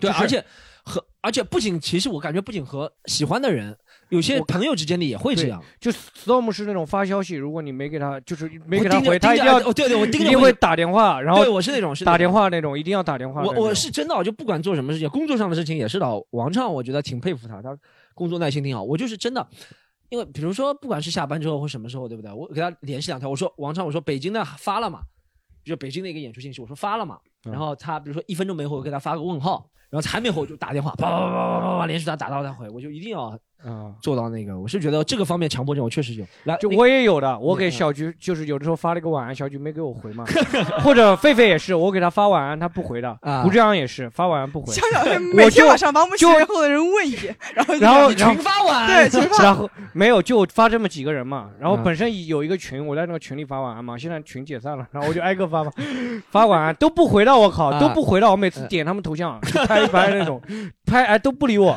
我就睡不着了，也有这个原因。你们都不给我发晚安，你知道吗？胡志阳，胡志阳是最绝的，从来不发，从来不回，就是给他我发晚安，这样在。办公室说，我从来不会小黑微信，胡志阳说，我从来不会他微信的，小就这样。我们在另外一个老板来季振东，你有没有对员工那种强迫症的要求？跟你差不多吧，就会一直问吧。但是有的可能已经问过了，他们说你问过这件事了，啊，已经回答你了，嗯你忘了，这这挺拽的啊。对，挺拽的。啊，那你 你有什么处理的办法吗？没什么，反正工资也不高，他那么多。哎，我哎，我有我有一个问题，就是如果你们都那么当机立断的话，如果你们喜欢的小姑娘说，那我想跟你冷战几天，你会怎么说呢？冷战就是他不让你有强迫症，我，我会更进一步，我说你是不是想分手？那就拜拜了，就这样。啊然后是两天后等我消息。厉害，我靠，太牛了！还没有碰到过这么这么直白的女生，是吗啊因为她如果想跟你冷战，她就不理你了。哎，有没有有没有观众来有没有强迫症？还有没有强迫症？那有。我们大客户，大客户穿专注西坛路衣服的大客户来因为我是平面设计师，啊，那肯定有。嗯对，比如说有些我在外面看到人家做的海报，比如说它标题是居中的，然后别的小字，比如说又是左对齐的，我就觉得它很不专业。哦，然后还有那种抠图没抠干净的，看着也很不专业，然后就会一直吐槽。嗯然后比如说这个西坦路的西那个横线，就那个我刚刚才看到它的横线没有对齐，就是 是吗就是这里哪里？这里它这边就是凸出来了。这是打印的问题吗？打印没打印好吗？还是怎么？完蛋了哦，没有。哦，确实我们这个标志是没有。我思美你发现吗？公司要这个加确实是。我这个不容易发现的，这个不容易发现的。这会觉得是是特地做的效果，因为它是这样这样的，可能就为它找个开阔，就是一个心电图的感觉吧。因为它下面有一块是凸是凸出来的。小菊在我觉得解释他的这可能工作工作对失误。是下面下面就还有我下知道对，哎然后下这个一般人面那根线是是是出这个来。一般人还不容易注意到，哎，在那个电台前听的那个观众可以注意一下，就点开那个头像，对不对？西坛路右边对，那个 Z Z 和那个西那个连衔接处那边是那个有错开的。啊，对，塞和西那边他是故意错开的，我觉得差不多就是大家说一下，在呃两点四十分的位置，好不好？是两点四十分的位置，这里呃有个错开的啊啊！对你这个倒观察的挺好的啊。对，那说明他确实有一点强迫症，有有不然的话看不出来。那你一般那那那我们你一般会说嘛？你其实很感谢，但其实其他的是场合就是你会盯着这个东西看嘛？就是如果是强迫症，会忍不住就一直要盯着这个看。可是我也没办法改变它啊，广告牌看到你又没办法让它改，你就只能吐槽一下就我会过去了。我会忍忍不住一直盯着看，就去盯着看，就是一直发毛，一直盯那种感觉。可是越盯着你越难受。自己呢？那我可能是 M，你知道吗？也不见得是强迫症。我我还有个强迫症，说实话，我自己其实生活当中我是一个挺挺五大三粗的人，没什么习性。比如说我衣服会乱丢啊，怎么样？但我对别人或者对自己浪费粮食真的是很强迫症的。我啊这这特别，我也是，我哎呀，怎么一下子都是 好的优点都承认了。对对，我我就真的看前两天啊，还是跟这个我刚刚说的那个接来的那个女生啊，长得这么漂亮啊，嗯，她我请她去吃面是吧？我请他吃，请他吃面不是特别好的，那就怪不得他不要吃啊。但是啊想吃个路边摊，我请他吃了，然后他自己点了，她已经点了很少了，然后他还没有吃完，就长得这么漂亮，我不应该说的，对不对？嗯说实话不应该说的，对不对？出于一个礼貌，我就应该说啊，是不是我点的不好吃啊？怎么样？我就说你怎么浪费东西啊？啊！我就真的在说你怎么浪费东西啊？然后他一下吓住了。他是已经吃完了吗？还是对他吃完，的他说他还给我说，他不仅浪费，他还跟我说我吃不掉了，你来吃吧。那说明这个挺暧昧的，这个 不是挺暧昧，他是那种我看到他没吃完，他才发，不是他立刻说他吃不掉，就他已经晾在那晾了两分钟了，我就盯着他看，我说怎么了？因为他知道我是挺讨厌浪费粮食的人，啊然后再跟我说，我说我不吃你这个。首先你点了那个东西我不爱吃，其次你本来就点了这么少，你还没吃讲的有理有据的，讲的有理有据。这个我真的受不了人家回红桥这样啊因为我的同事他们吃的非常少，他们他们点的很多，每次我都要骂他们。嗯而且有一次他们把吃完的外卖嗯，扔到垃圾桶里还没吃完，我就捡起来吃了。我把他的桶垃圾，我说你这个鸡怎么不吃？我就把它捡出来，我通通吃掉了。拉拉肚子了，教化鸡，谁说的？叫花鸡他说的，他说的他说的，教化鸡啊啊！这我真的受不了。你现在知道你为什么会拉肚子了吗？拉肚子，跟这个没关系啊。我还有一个特别受不了的，就是女孩子吃饭特别慢。哦，因为我自己吃的非常快，我相信男孩子吃的也也比较快，一般会比较快。但我受不了的就是女孩子吃饭特别慢，呃，这个会不会吐槽女孩子？没没事，我说都是我说的，都是我好的好的都是。现在下来一段是我心里的一种不爽啊，就是有些女孩子吃饭特别慢，有些的很少很少。对，也有男孩子吃饭很慢，啊也一样，对，叫嗯。吃饭慢，你看对冲一下，对冲一下。对我就我就特别讨厌男孩子吃饭吃啊，好，可以。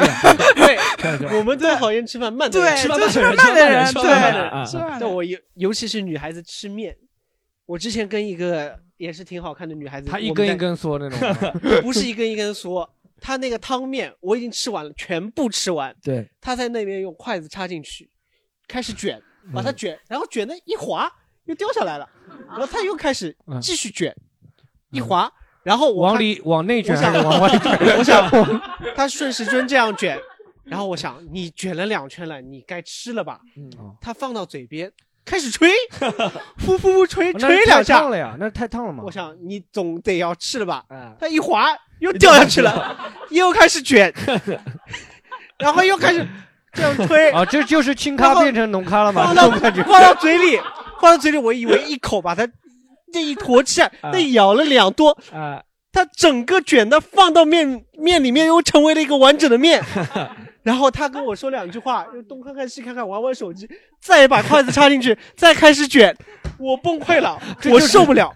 这是七巧板，你知道吗？七巧板去掉两块，然后拼出来还是一个正方形。我不能看到任何人吃面很慢，哦就尤其是吃面，汤水越来越多了，而且 都是把口水嘛。我现在我越来越受不了，啊。就跟别人一起出去吃面，因为跟别人出去吃面，难免别人会开始卷面。啊。我特别受不了别人卷面，我受不了人家拿面内卷啊。吃面内卷，嗯。所以你开始卷面，你卷到算了，卷两圈掉下来，吹一吹掉下去，再卷。那你这适合是，那你这适适合和别人出去吃小浣熊干脆面，就一块饼，一块饼只适合。哎，那干脆面，干脆面你会捏干脆碎面我会，别人捏碎了吃，你会难受吗？这个不会我必须要捏碎的，必须要捏碎的。但是我记得我小时候的吃干脆面的强迫症是一定要把最后的盐那个粉都给吃掉。啊，那个要那个调料包，调料包，对，对以前实在太穷了。类似这种事情，就别人递餐巾纸，你知道吗？那种递餐巾纸，他揉了一下，稍微他就比如说他抽这样子嘛，我啊抽餐巾纸，我自己无所谓啊。但是如果别人给我的话，我希望他是这样子一拿个角抽出来，然后几个是叠起来的，四张给我。我不喜欢那种就是从中间擦擦擦擦抽出来，然后是揉在稍微揉揉一点点，我就不行了。啊，我就觉得会这样，就是一个餐巾纸嘛。我就揉在就像鼻涕，对不对？就感觉对，我就啊有点感觉好像用用过那种感觉。有点对对对对对我妈那个餐巾纸，她放在那里，她有时候是不拿出来用，她就手脏了，他去捏一捏，那个纸还在里面。我说你就不要这样好吗？你说你这样很恶心。他这上面就有时候拿了出来，他就捏一捏，然后是皱的，这个这个是纸还节约长在里，面这个是这个是节约的一种。这个纸还长在里面，那就我这这我就受不了，我跟他说了几万遍了，是这样。对的，就是如果你吃了你要吃的菜，你夹了菜，你就不要把它再放回去了。哦就是你看到这个菜，你就不要再放回去，这很恶心。啊，这是有点恶心。比如吃一半，比如一块什么，我会不是啊，这那这个倒是，我看到别人翻菜，我是受不了。他不是他如果不吃，比如说他他不喜欢吃肥肉，然后他拿了一块肉，他以为是嗯、哦不是肥肉，他拿了是肥肉哦，他说他不吃放回去，这我也接受不了。就是你最好拿上去了，你就倒到你我我是。接受不了别人这么做，但我经常这么干，就是我会，就比如说吃那个饭，比如说 什么麻辣香锅什么会捞，我会不停的翻那个里哦面找我的东西人会翻。但如果别人翻，我就对对我操，怎么你怎么能翻？哦，就受不了。我记得我爸爸为什么一直没有家庭地位的原因，就是因为我爸爸第一次见我妈妈的爸爸妈妈，就是见我的外公外婆，他嗯夹了一块红烧肉，肥肉他没有吃放回去了。然后从那一刻开始，所我从小开始我，他是咬掉了那个红，然后把肥肉再放回去啊。他就是把那个肥肉捡起来，然后就放回去了。哦，然后我我外公外婆就整个人受不了了，从我小时候开始就跟我传播这个事情，说觉得这样张小黑，This is your future。就是我，但我肥肉很喜欢吃。哦，就因为放回去，就就因为放了一块肥肉，对家庭地位就没有。家庭地位没有了。啊，开玩笑啊！我们接着讲下一趴，好不好？嗯我们讲最后一趴，就是啊，也不是最后一趴，我们倒数第二趴，选择困难症。选择困难是吧？啊，这个应该就也会有，就比如说点菜的时候，嗯，就比如说，如果今天我只有我一个人吃，对会明特别明显，就是说我这个也想吃，那个想吃，就比较，嗯就只会点一个，只能点一个，还蛮烦了。对，哎，你像当选择困难碰到强迫症更加麻烦，对不对？你又不能对浪费，对不对？其实选择困难多多少少有点强迫，对吧？有点强迫，他肯定肯定是两个都想要这种强迫这种。我人生当中会出现选择困难症的时候，就可能感情方面会有一点选择，就这个也想要那个也想要 这个也拒绝我，就这个也想呃晚上发给他那些消息，还好出现了群发，没有群发之前真的蛮选择困难症的。嗯，小菊呢？小菊应该蛮多吧？我觉得我只有在换衣服、挑衣服的时候，就是、哦而且不是挑新衣服，是看今天穿什么衣服。这是我以前的困扰，现在已经没有这个困扰了。现在 专注天天西海路专注西海，路我应该就是想问一下，你会不会前一天晚上就开始想这个问题？对的，就是前一天晚上是想就是穿什么已经嗯准备好了，但第二天早上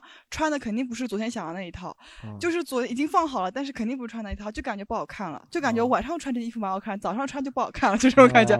然后我之前有过一个男孩子跟我一起，就是我要跟他一起一起出去约会嘛，我就说我那我先换个衣服什么的，就是然后我们可以一起出去。真的，他等到下面蚊子已经咬的嘞，就是已经不行了。他说你什么时候下来？你给我带瓶花露水的那种感觉。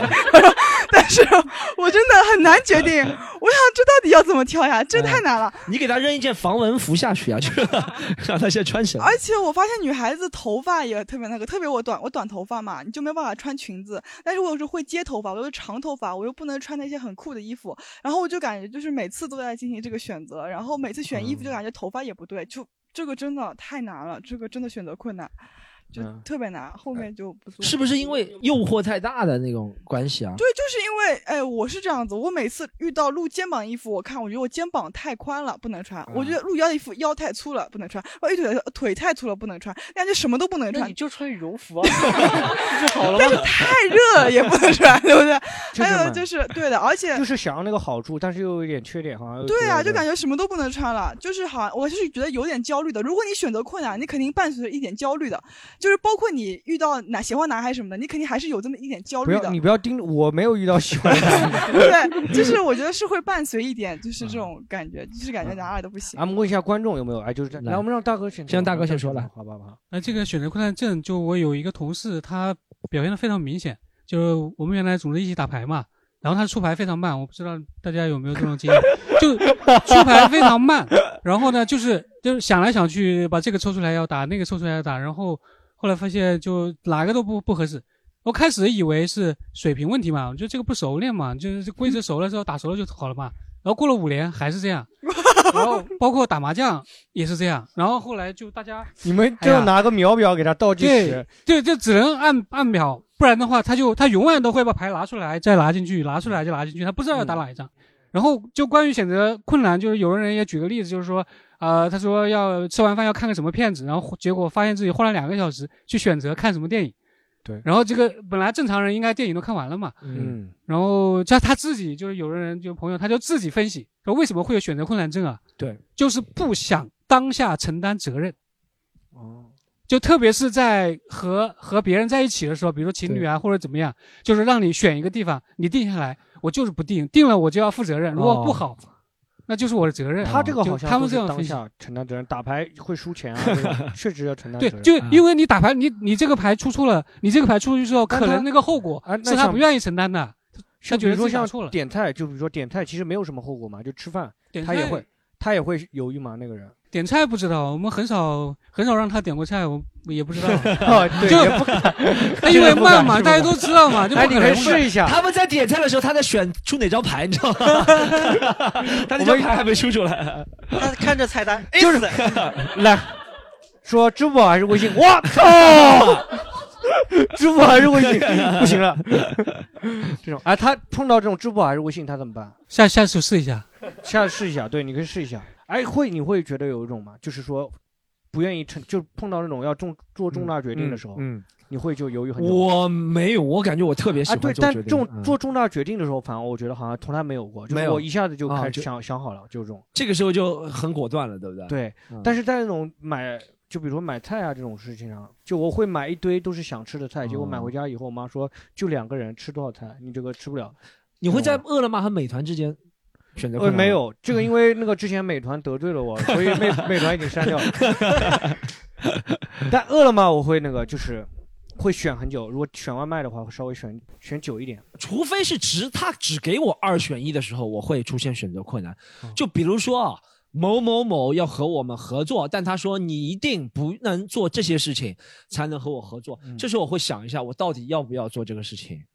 你你懂吗？就如果他说要不要和我合作，我说合作啊，对不对？但他说如果合作有个限制，是限制你的说，如果你要和我合作，不能做其他事情，我会想了，我要不要？嗯，今天权衡了一下利弊，觉得利比较大；明天权衡了一下，比较弊比较大，所以我就这当中会会会会会有挺多的这个纠结。对哎但是其实你刚刚讲了，说是年轻人穷啊，其实选择困难其实最多是穷的问题，反倒反倒是穷的问题。哎也有就比如说我像点菜的时候，最近我跟那个一个齐齐伟出去吃饭，嗯。我发现他就是点那个面嘛，嗯。我觉得这个浇头想吃，那个浇头想吃嘛，嗯。我发现他吃面，他可以点五六个浇头，我说哇，原来可以这么做，然后我也开始了，就是我现在就是说面你给我就本身有三两面嘛，我说你给我一两。我就吃浇头就可以了，剩下就吃浇头。那那你炒菜好了，这不就是在吃炒菜吗？炒菜加点面嘛。对呀、对，就类你就是种给我炒五个菜，然后在那边这样吃吗？我现在就直接就是就是小孩子才做选择，大人全都要。就我能拿到全要的，我都会要。基本上选择困难我其实比较少，我一个强迫症雪菜肉丝，一个咸菜肉丝，也没什么那么难选吧？那个不会选的，那个都都不吃，那个都不吃的。雪菜墨鱼，我喜欢什么熏鱼啊，那种焖蹄啊，这种哦会想吃，都想吃一下。那你会都点了之后强迫自己都吃完吗？那肯定是，那肯定是强迫自己吃哦哦哦完。那次他说那个跟他一起吃的时候，他说那个浇头炒糊了，嗯，没吃完啊，我就从垃圾桶里拿出来了。我没有，我就是看着说没有那么糊吧，我一直在说服他，你要把那个吃完。我没有你那种就是大佬，我不是他领导嘛，我就只能说服他，我说哎这个其实还可以吧，应该没问题。嗯，这种我对女生这种就是浪费食物也比较蛮烦，嗯嗯会蛮烦啊，就是嗯那种。哎有哎这哎，大家这样，我们可以，大家有没有实际的例子？就比如说人生当中你遇到二选一的情况，有没有遇到过比较经典的二选一的情况？最后你怎么样说服自己去选一个，不选另外一个？因为这时候我会觉得才是选择困难症比较经典的，就碰到二选一，比如说什么学校或者什么工作啊，或者什么感情或者什么朋友，一定要到了二选。啊，其实这种这种有，我就大学选专业的时候，嗯，当时我们学校就四个专业嘛，我填顺序，对我来说，这个这种选择很容易做，我挑那个最长的那个，就是挑那个最长的，我能啊很找到一个理由说服自己，很快就选完了，就是这种，就是你只要找到理由说服自己，你觉得哪一个是最重要的点，然后就是这样子选。OK，我最近听那个谁比较多，罗毅老师比较多，不是我们那个演员罗毅啊，是那个 DJ 罗毅。嗯哦，DJ 罗毅他可以帮你，他也会，他越演越动听嘛对他那女的那个罗毅，对对对对，他越演越动听，他会分析的头头是道了。有人会说什么？他经常会碰到选择困难，是男人会在丈母娘和老婆之间选择。这是我听到一个经典案例，他说有个男人没有八年没有见过他妈了。然后为什么？是因为他搞很搞笑，这原因是那个电台上说是真的。为什么那个男的八年没有见过他妈？是因为他老婆觉得他妈不喜欢他。他说：“哎，那罗伊问，为什么你老婆会觉得，呃，她就是你的，他婆婆会不喜欢他？”后来他讲了个很经典的理由，他说：“因为他婆婆是上海人，他老婆是武汉人。”然后上海婆婆觉得武汉人说话像吵架一样，然后,然后这是真的。然后他说他妈就觉得那老婆不喜欢他，然后他说现在的问题是他妈什么生病了，嗯，他想接他妈来住，但他老婆不同意，或者怎么样怎么样怎么样。然后罗毅 DJ 罗毅给他分析了一个办法，就是说他说那你首先你觉得我他他首先他首先觉得你是不是应该接你妈妈来住，对不对？他说他说是的，应该是这样做的，对不对？那他说那你就应该先迈出这一步，向你老婆，你不要觉得你老婆肯定会否定这件事情，对不对？我们有时候。逃避自己做选择的时候，是因为没有开口或者没有做出这一步，先假设了，哎，这样做不行的，对不对？他说你先跟你老婆解释啊，八年前那些是误会，其实我妈妈也听不懂你到底是武汉人、长沙人，对不对？他觉得都差不多的，然后，但是不要有这样的误会。现在妈妈生病了，我想把她接过来住，怎么样？怎么样？是不是能够同意？那如果不能同意的话，那怎么样你才能够同意？然后他说。他他说的，他说他妈妈要怎么样同意，就是要他妈在他那个老婆面前下跪，这这是这是他那个男的说，那个男的说是他老婆说要他妈在他面前下跪，他才同意和他妈，然后我就立刻切切掉了，我就没听下去。那你为什么要切掉呢？这么精彩的地方，我现在被调上来了，我要怎么才能知道结局呢？你为什么切掉？因为你觉得，因为我因为我那个到了，我觉得这个有点过分了。我这个，然后，这你讲到我这个强迫症，我真的有这个强迫症。你觉得这个男的太太窝囊了，对吧？有种，就我觉得是吧？妈妈下跪这个是吧？有些人八卦是想听下去，我就真的不想听下去这些事情。我会，我也是。电视里面如果出现这个，我也不想看下去。就有些人很八卦，喜欢看。我不说大家坏啊，大家喜欢看这个东西。有些人什么新老娘舅那些什么吵架，很喜欢看的，对不对？什么？对，有些人我就真的看不下去。那我们这期节目，如果大家知道答案的，放在评论里面好了，我会来看的。我真的很想知道最后怎么样了。就是在应该是在半个月以前的一期一集晚上的，我就听到他妈妈下我，就立刻切成一零三点七，就听成王力宏的《在爱的幸福国度》，我就听不下去了那个故事，你知道吗？但那个确实我听到选择困难，就是会出现这种选择困难，就是在妈妈和在妈妈和老婆之间会选择。他其实我觉得是，哎，那我们现在你做罗毅来，你帮他。我觉得我我做那个男的，我觉得这种老婆留着干什么？留着过年不是就有点太窝囊了。如果说你是这么一个性格的人，对，我会说你是一个 loser。如果是你这样子，我会开始这样说的是吧？对，我会说你这样子做的话真的很 loser，因为你连这个事情你都解决不了。那说你妈给他跪下，他说你再给他舔个鞋，他不满意再给他舔个鞋怎么办？他说你妈单膝跪不行，要双膝跪。嗯，那但毕竟但毕竟老罗老师他就是我们生活在一起很长时间，也有感情。我和我和老婆，你跟你妈没有感情吗？但现在只能选择一个关键是你们，如果你老婆对你妈都是这样，你平时是不是也要？你老婆对你不满意，你是不是经常跪？哦，我想起来一个一个原因了，就是他为什么会这么听他老婆？好像他没有什么收入的，哦他老婆收入会比较多一点，好像是这样。他老婆然后那就是说他妈的病还是得靠他老婆的钱来养，是吧？好像好像是这样，我记得细节是这样的。那肯定不能接进来的呀，那接进来了，那女的不要累死了。对，钱不要他养，工工作不要他做，家务不要他做嗯，我就是新老娘就那我就得是跟那个女的说，对女的说，哎，你那你这样子让他跪也没有用啊，这个男的永远是跪着的，他没有站起来过。这个男人，但是他联系不到那个女的，是现在男的打电话嘛求助那个。这种事情，一般说实话，我找别人讲我心里难受的事情啊，一般就是倾诉一下，别人说嗯什么其实都不会影响到我做决定的。对其实我心里早就有想法想法了，啊只是我只跟别人说一下，比如说我说，假如说我老婆让我妈下跪啊，我只是暗示别人，就说我老婆是畜生，你们我要告诉你是，哎呀，我现在很难很难，我老婆是个畜生的嘛，我就会一直就只是找一个人嗯倾诉，就想骂另一个人嘛，对吧 OK 所以现在很多男的说自己就是养家糊口，我说我很累，我必须嗯干这个九九六工作。我觉得你其实是不是想办法？其实我觉得你老婆嫁给别人啊，其实可能 过得会更好一点。你还是舍不得这个，知道吗？你还是舍不得嘛，对不对？对吧？你小孩说不定跟你干爹后后爸在一起，可能会更幸福一点的，对不对？就放他放他走是吧？就是对你还是嗯舍不得那种你老婆伺候你，或者你回家有小孩这种感觉嘛？我觉得还是相互的这种。哎，小菊你会有这种吗？什么就是选择困难选择困难，我感觉就是在大三的时候吧。大三的时候，那个时候是呃有两个选择嘛，一个就是继续留留在家里面，然后跟我妈大眼瞪小眼嘛。那第二个选择就是跟我那个时候男朋友私奔，就是也没有私奔，私奔到私奔到金安区，从浦东到浦西对，从浦东到到浦西，月球私奔到对，私奔到浦浦游西。然后我当时，你知道，因为我妈妈一直用一些东西胁迫我，比如说不给我生活费啊，然后这种就是一些就是跟你讲说，你要是走了，你就对吧？你妈，你把我的话拿给她听啊，她然后我妈就是舍不得对啊我妈就是舍不得我那个时候就舍不得我，然后后面我真的走了，在在一个台风天，我真的去了浦西一个老房子家里，就逆风走了是吧？逆风走了是真的？真的是台风天，特别晚，然后是逆风走了吗？如果是浦西去浦东是顺风的吗？对，就反正 就走了嘛，就就去了，然后去了以后，我妈一直给我打个电话，什么就是各种威胁、胁迫你嘛。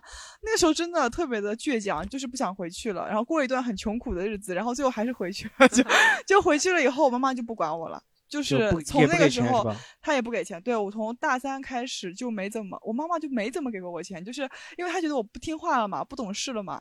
反而是到现在我工作了以后，她反而会给我眼前什么，因为他觉得我已经有工作了对了，气消了就那种感觉。反正这种选择其实我是不后悔的，因为我觉得如果其实还蛮果断的。就其实如果我不我不迈出那一步，就是我不要了他的钱，我也什么都不要了，他现在还会一直管着我。其实我倒想问一个这个问题，就是哎，现在很多男的，这个蛮现实的一个问题，就你们可能没有，就是比如说，你女孩子要喜欢一个男生嘛，但这个男生比较穷，但你跟他继续过下去会很惨嘛，对吧？但是如果说就是、哦这个选择，应该挺多人都会面对的，啊，我想一下，我有没有因为家境原因分手的？或者倒没有，我有过是，我爸妈一直在撮合让我和那个女生分手，是觉得是我第一个交的女朋友，我爸妈一直觉得说那个女生太喜欢玩了，是吗？啊，我身边朋友也觉得，因为我那时候第一次谈恋爱嘛，然后他们都知道那个女女生其实谈过挺多次恋爱，她也不避讳说她谈过挺多次恋爱的，你知道吗？然后我妈那时候我在澳大利亚，她在上海，然后我妈见过她私底下，她和我妈说她什么。我妈问她说：“你在我们家谁面前谈过多少次恋爱啊？”那女生说：“哦阿姨啊，有这个，有那个，有那个，有那个。”我妈，我妈一个全家桶都吃完了，她还在。然后我妈就有点这样说了，但我那个时候也是，其实我觉得人真的是喜欢一个人，我觉得如果你会被那些因素分开，还是不够喜欢。说实话，真的喜欢是不会被什么。金钱啊、外貌啊这些分开的，其实是有犹豫的时候。因为如果这个是有犹豫的时候，就会有。我能理解有犹豫，因为每个人不是你喜欢每，不是和每个人在一起的时候都会达到那种喜欢的程度的，对不对？对肯定肯定会有。来，我们这里看还有没有观爱情上面的选择。观众请好来，我们好来我们让观众分享一下。啊、我跟我老公在一起很长时间才结婚，然后我老公就很穷，然后然后 我刚开始跟他谈朋友的时候，我家人也不是很赞同，而且他又不是一个跟我们就是平时谈朋友比较相似的人，然后嗯、呃我们谈了大概有七八年的时候才结婚，四五年。三前面四年的时候，我家人都是不同意的，因为觉得他没有办法在上海买房，也没有办法给我一个稳定的生活。嗯，但是他就会给我很多精神上的支持，就比如说他会肯定我做一些事情，会鼓励我去做我喜欢的事情，追求我喜欢的东西。他最常我跟他在一起最就是最觉得就舒服的时候是，呃，我刚刚毕业没有。没有什么能力，也没有什么工作和赚钱能力的时候，他会告诉我说：“你只要去你想做，你都可以去做。”所以这个是，呃，而且而且我跟他在一起还没有任何，呃，就是比如说婆婆啊、额外家庭啊这种这种事情。嗯还有一个就是说他他没有那个吗？没有没有妈妈，你这就有点太惨了吧？没有，因为他他的家人都在国外，哦对。然后还有一个就是因为我老公的原因，我大概从二零一四年、一五年的时候就听过 Storm 的那个，呃，就是开放也不算是开放麦吧，就是跟着大家一起，而且那个时候是英文的。嗯，这个也会有加分吗？这个？啊、因为是是这样，因为当时就是我们有一个朋友跟你是在同一场，所以我们去给他加油的。其实，哦其实我们没有怎么听，我在外面嗯喝酒，然后只有那个朋友上去讲的时候，我们进去听了嗯。然后因为讲的英文我也听不太懂，但是哦从那个时候才开开始，就是我很早就关注就是脱口秀这件事情。你怎么转到这个上面来了？你人家聊爱情聊的挺深情的，一定要跟我们拉，不用拉关系嘛。但是他这个事情，我讲到，我想到一点，就是如果你啊、比如说，就是我喜欢一个男，假如我是女生，我喜欢男生，我觉得这个男生特别棒的话，那其实你也是挺相信，确实觉得他是一个特别棒的人。我相信在社会上面，大部分人也会这么认为。哦是是不是要让他讲下去？对，就是是不是小黑的意思？我可以补充一下，就是你是不是觉得你老公将来结婚肯定会有物质上的需求的，对不对对对我们当初呃不拒绝他，是因为他觉得将来有可能我们会达到这个目标，是不是？你将来会就觉得他这个人将来可以就是他会对对我的生活负责，就哦哪怕他他租房也行，对不对对对我们现在还在租房，哦哦哦然后我们嗯租的那个地方也也也很市中心，然后也生活质量也不差。武康路嘛，武康路，武康路，武康路，没有武康路，在淮海路上。啊，也差不多。淮海路跟武康路是交界的，交界的那个地方叫武康大楼。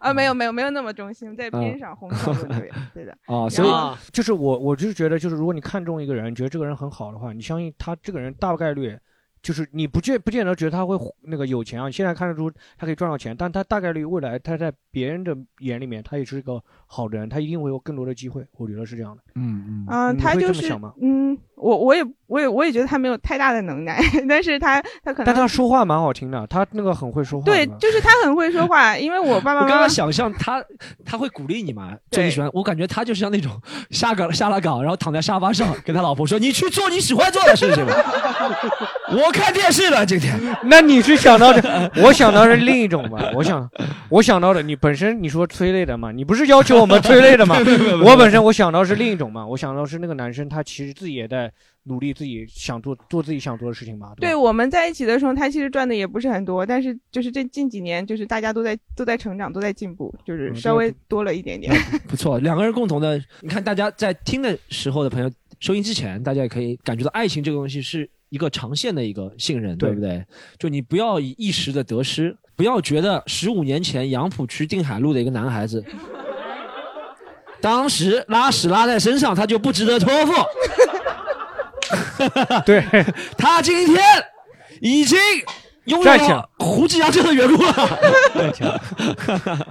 对你也不要因此就看不上胡志阳，哎，但是就是其实更多看重的，其实可以看重他品质上面的一些东西嘛。对，品质吧是挺重要的。对，就是，而且就是有的时候就你不能全都抓嘛，就是这也要那也要，全都抓其实比较难了，对吧？对对对，而且我刚刚还是我觉得我那个理论蛮对，起码那个男的说话很好听，是是，对吧？这个优点我觉得蛮难得的。对，就是少他说话好听，他在其他方面也会比较对，利哪怕你就是说我没有地方住，我这边吹风的时候，那个说话好听的人，他不是 storm 那种，你跟 storm 有房，对不对？你跟他吹风的时候，storm 说我们分手吧，对不对？我冷，我现在想分手，那个男的就会说，哎，我暖，对吧？他说一些很暖的话。虽然我们是露宿街头，但是现在心里很暖，是吧？对对对，是这样子，还挺重要的。小菊对吧？小菊，如果是我觉得小菊是，啊，我我觉得小菊是那种非常不拜金的女生，对吧？我确实不在乎这个男的有多少钱的，实话实说，因为不可能结婚的。首先第一个，这 是实话实说，因为不，我确实还没到这个，我没想这么多，就是啊我不想说什么，我跟你弄好了，然后我就跟哦，你房子多少，对吧？你钱多少，然后我跟你结婚，这样，我先不想这些事情，先跟你慢但是慢相处。其实没有，现在很多女生，比如说我找一个随便找一个男朋友，我都会要求这个男起码面子上过得去嘛。呃，我真的小菊不会，小菊会找的那些很驳她面子的人。不是，我觉得不是我的，我的意思是你这个人只要稍微有趣一点，人好、哦人好一点，对我觉得还不错，我觉得嗯就可以，不需要你很有钱啊怎么样？而且我跟男朋友、跟男孩子约会方式不是去吃很好吃的东西，或者是去很贵的地方玩，我觉得就算两个人在路上走，我觉得也是也是可以的，没有问题的，嗯就不需要很有钱怎么样？对，小菊身边的朋友完全都是这样。我觉得小菊呢，在那个环境里，就小菊身边朋友都是那种花里胡哨的人嘛，讲出来话都是说我那个男的起码是跟我身份地位要匹配吧。我一看那个女的身份也没有什么，然后但是她人家还说这种话，是会有一点，就是对人家，可但是小菊就会比较反反，她比较反。我觉得小菊比那个女生起码比那些女生起码不是，主漂要。是因为我爸爸妈妈他太在乎这个东西了，我就不太想在乎这些东西。就比如说你任何一个人说我妈妈妈，我说我交了一个朋友，他第一个是不是是是不是上海人？你这为什么？你这个跟你上海人好像然后会问学历好不好然后说是是什么大学的？哎呦，就内蒙古这个不好大学内蒙古内蒙古 嗯对，然后就是上海的，他会问哪个区吗？呃，他哪个区不会？因为我们我们家也不是什么很好的区，他就问你是不是上海人，他就问到这边，基本上就是要问到这边，然后哦听了以后觉得啊还蛮不错的，就还可以。如果说不行，他就会觉得你这个交什么朋友啊？你这个就而且很难会会反到什么程度啊？小学会反到什么程度？逆反到什么程度？就那男的混的真的很惨，那个男的 真的很惨。小菊会说那个男的就是。我说那个男的坏话嘛，小菊说那个男的真的这样子，他有原因的，他所以就他会这么这么不如意，他会这么不行，然后他他讲了很多，就是我想男的那么惨，你还非要跟他在一起，就不是说惨，就那么不不堪，然后小菊 就是越不堪，小菊越有那种保护他的心理，不是，主要是你们一直会说嘛，就我喜嗯欢男孩子不好怎么样？但是我觉得没有这么不好，我才会喜欢的嘛，对不对？我是专攻人品，我是觉得那几个人人品也不行。小菊就说他是因为什么原因人品不行呢，他会讲，就是说他 对他会给你剖析理由，对吧？对然后我就把他拉黑了嘛，真的假的？就是不要这一直说。还挺难得的。反正我觉得嗯最怕就是我最近看到有观众评论小菊是社交牛逼症，说我社交牛逼症，对，说你社交牛逼症。我大学真的是有社交牛牛逼症，有段时间真的。我觉得一般女生容易社交牛逼症，中国女生大多比中国男生上海话或者是普通话就是更加敞亮一些豁得出去对豁得出去，敞亮一些。嗯中国男生真的扭扭捏捏了，我觉得胡志阳是中国男生平均水平啊，就中国男的，你把他丢到一个十五个人陌生的一个场合，他就是啊，哎呦，跟这个人说话，我要回去找妈妈了。这中国男的我这样就有点就有点妈宝的感觉，就在中国男的妈宝真的特别厉害，我觉得我现在已经属于豁得出去了，有可能是对中国女生真的很，我看到过好多女生，她就是那种。平时跟你说那种很柔弱的话呢，就是嗯，我吃不下饭那个，一到场合就姐要飒起来了，是吧？姐就是女王对，就知道女生一到这场合就姐就是女王，开始啊，这个高脚杯那个什么东西开始做起来了。对的。哎，现在一般什么症状算是社交牛逼症？就是你比如说你在一群不是很熟悉的人、陌生人当中，但是你可以很快的，呃，不仅是我跟他们打成一片，他们互相也会因为你的出现，他们也可以很快打成对，一小菊片，我跟小菊去，就比如说我自己去一个人去蹦迪，我就在那边玩手机、看书什么的，看电子书。跟小菊去蹦迪啊，小菊会直接把那个我头按到那个女生那个胸里面啊，他说你们在一起是，然后会直接 就不是他自己，就是本来旁边有女孩子嘛，那就是大家一起玩嘛，对不啦？对吧，小黑？然后对我也想，啊但我是想，但是小菊会直接把我按到那个，把那个女生给我按到一起。不是小黑是比较羞涩的。我说话的时候，他是比较尊重女生的。比如说看到一个女孩子挺漂亮的，想加个微信什么的，也会先问一下怎么说我可以或者怎么样投身在你这里面嘛，是吧？比较尊重，你是不尊重啊？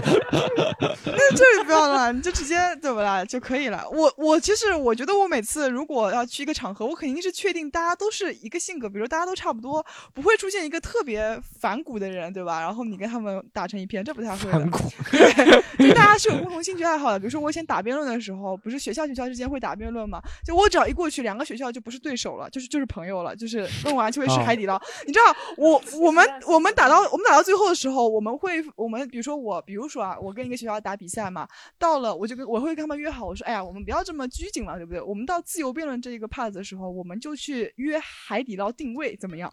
然后所有人到了自由辩那一块的时候，本来其他学校的人都在下面看啊什么的，我们所有人都在下面约海底捞定位，就是等那个位置。哦等到我们俩学校搞好了，我们就去吃饭，嗯就很开心，就是大家不要那么拘谨嘛，就开就开心一点。哎，但有的人就不行。其实上一代的人更容易有社交牛逼症，就比如说我妈遛狗的时候，能认识一堆那种有狗的朋友，就整个小区谁家狗和年龄也有关系，社交的能对力，就是你一到了五十岁以后，你就很难不放松，你就觉得，其实我觉得年纪轻的人还是怕别人知道自己的弱点、缺点啊什么，不敢放出来。对，也有一点这种原因。年纪大哎已经适应了自己的弱点了，能够你知道吗？就觉得我就牙齿就这么这样，这么多人看到了，不在乎多两个人看到。不对年轻年纪大的人有点，我妈牛逼到什么程度啊？就是两个，我家狗跟他家狗不对付，你知道吗？嗯两个人大人很对付，他会安慰说你们不要吵架，不要吵架，狗狗在那边咔咬，咬的都是那个血淋淋的，血淋淋的。我妈还在跟那个人聊天啊，说我们还还要见面啊，就这样子还要见面啊，真的是这样，就是几层都牛嘛。你觉得你社交牛逼吗？我觉得我不牛逼啊，你爸妈那种是家人肯定是就像你说的，就是老阿姨社交嘛，那都可以自来熟嘛。社交牛逼是吧？啊，我觉得我有点社交牛逼。现在我以前很讨厌社交，但有些时候有些场合就一定要去，你懂吗？比如说有些场合我一定要去的，我以前会觉得很讨厌这些场合，但我觉得妈的，为了胡志阳小菊危机的饭碗，我一定要去。还是凡尔赛一下 这期他们又不听胡志阳西塘路一期都没有听过，你知道吗？他一期都没有听过。我希望通过小菊的嘴巴转达给他们。没有，没有，但有时候我会没有，但有时候我社交牛逼，我就真的会说，就他们，我其实真的想跟别人聊的话题，我真的能接得下去的，你知道吗？嗯，不管他们聊什么，哎，我给他举个例子好不好？这是今天刚发生的一个事情，我在 Tinder 上认识一个女生。OK，就今天刚发生的，Tinder 上人是女生，但那个人女生呢，在她的简介上都写 I have a boyfriend，just meeting friends。她说她只想遇见朋友。那我看她的长相，觉得还行，我没有对她那种嗯其他想法。那我就想，很久没有见过有女女朋有男朋友的女女朋友女女的了，你知道吗？我很久没有这样见过了。说你是曹操吗？你现在就，我现在社会地位到那个 贵国的水平了。我现在要见一下周瑜的老婆没有？我现在很久没有见过，然后我就出来见一下，对不对？这个女生，然后她一开始跟我说，她要跟我见面也是觉得我在网上太高冷了，因为她见过我演出，她觉得我是一个话很多的人。然后我加了她微信之后就没有跟她说话，然后她说见面吧，我等了一会儿我说好，然后他说在这里可以可以吃饭嘛，我说你决定嘛。对，然后他就说见了，这是礼拜五说的，礼拜一直到今天没有说话。今天出门之前他跟我说我出门了，你确定吗？我说啊，出门了，我也出门了。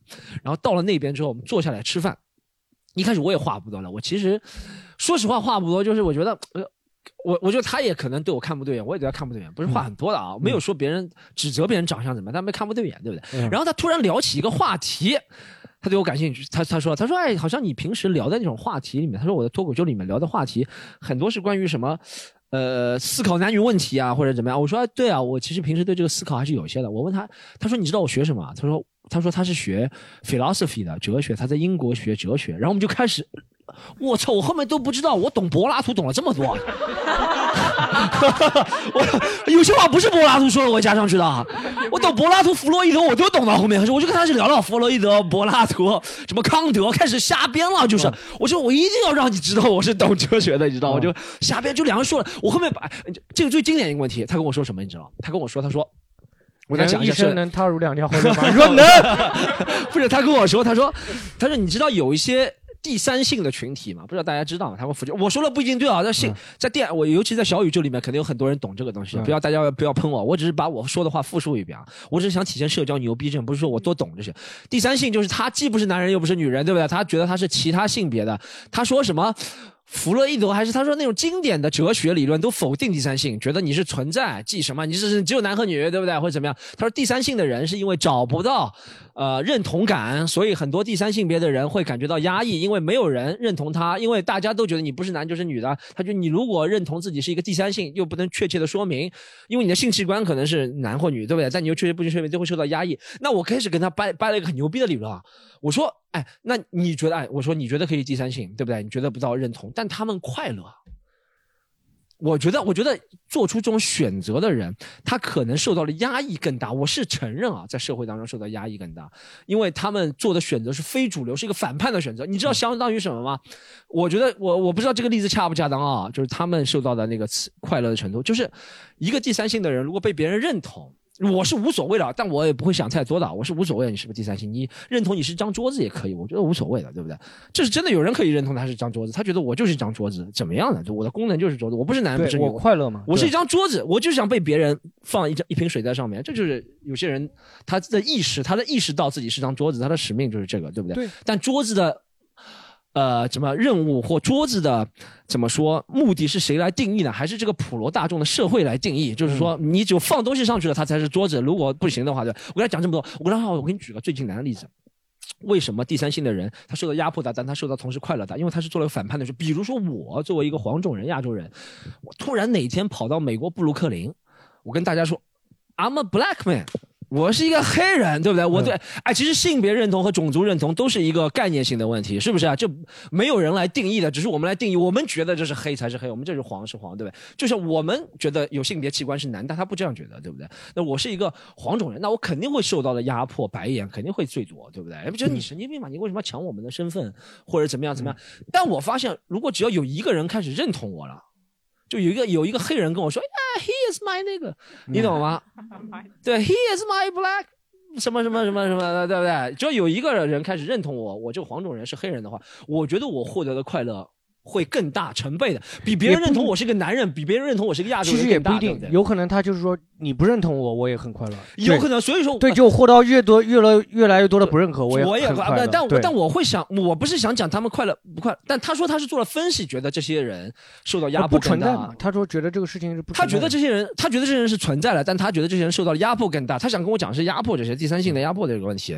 我跟他讲的是，你任何做，就像我以前哎，做但我脱口秀之前，你你你先你先不说，这就出下来，你们是不是现在已经拉黑了？已经互相拉黑了，应该互相拉黑了吧？没有没有没有，因为啊他就跟他说，他说他跟她男朋友说清楚了，今天要见一个脱口秀演员，啊然后他可能把我的照片发给她男朋友，他男朋友看，哎，这个人没有威胁的，然后然后就聊了，我就跟他扯了这么多，我说是一个桌子啊，是一个黑人，我还跟他扯说，我说我做脱口秀之前，我的身份是一个 桌子。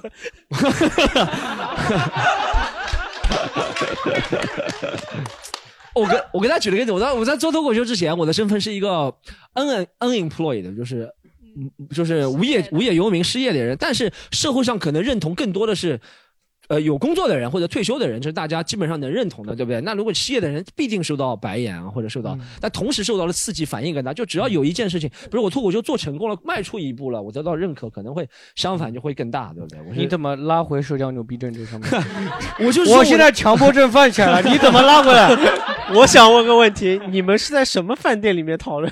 我们今天再来一个哥俩好蟹肉堡，在在在。吃蟹肉堡，哎，康德啊，弗洛伊德，在 commute 在愚园路上的一个 commute 是一个西啊。吃吃什么？那那种什么西餐厅啊类似的，是什么色拉的反正地方。哇，就我哎我就不知道我懂这么多弗洛伊德哦，怎么拉回下边下社社交牛逼社交牛逼就是到服务员都开始听我。啊，他说先生，先生你别说了，好不好？我觉得这个跟场合还是有关的。如果真的是哥俩好蟹肉堡，就不会讨论这个。不，我觉得这社交牛逼，因为我从来没有见过这个女生。如果是我和吉森东之间聊这个，不算社交牛逼。我们俩我不会跟你聊这个。我和江小黑聊也不算，我和江小黑有一次在酒吧里面聊过什么神学的东西了，对不对？稍微聊了一点，啊对不对我觉得这不算社交牛逼，因为我们俩很熟悉，有安全感。嗯但如果你两个人完全没有见过，啊，跟陌生人就可以开始聊起来。聊这个，这个是社交牛逼，真的。哎，你到那个宛平南路门口，有一堆人都可以聊起来的。到砖桥也可以。但我觉得和不是因为神学、哲学这些东西是很敏感的东西，对不对？我觉得如果你能和第一次见面的人就聊，就大腕儿结哎尾就这样，就 对聊，。哎，小菊，你有跟男的就是第一次见面聊最嗨的？我又不是发给你看过吗？就是第一次和那个男的，就是他也是聊各种理理论，你知道吗？哦，就得转世镜头是吧？不是不是 不是转世镜头，是最近认识的那个，他就会一直跟你聊一些理论嘛，就是也是这种哲学理论啊，什么理论。我当时还不知道什么情况呢，我就看呆了，你知道吗？我想哇，好厉害呀！然后我们两个人就很开心嘛。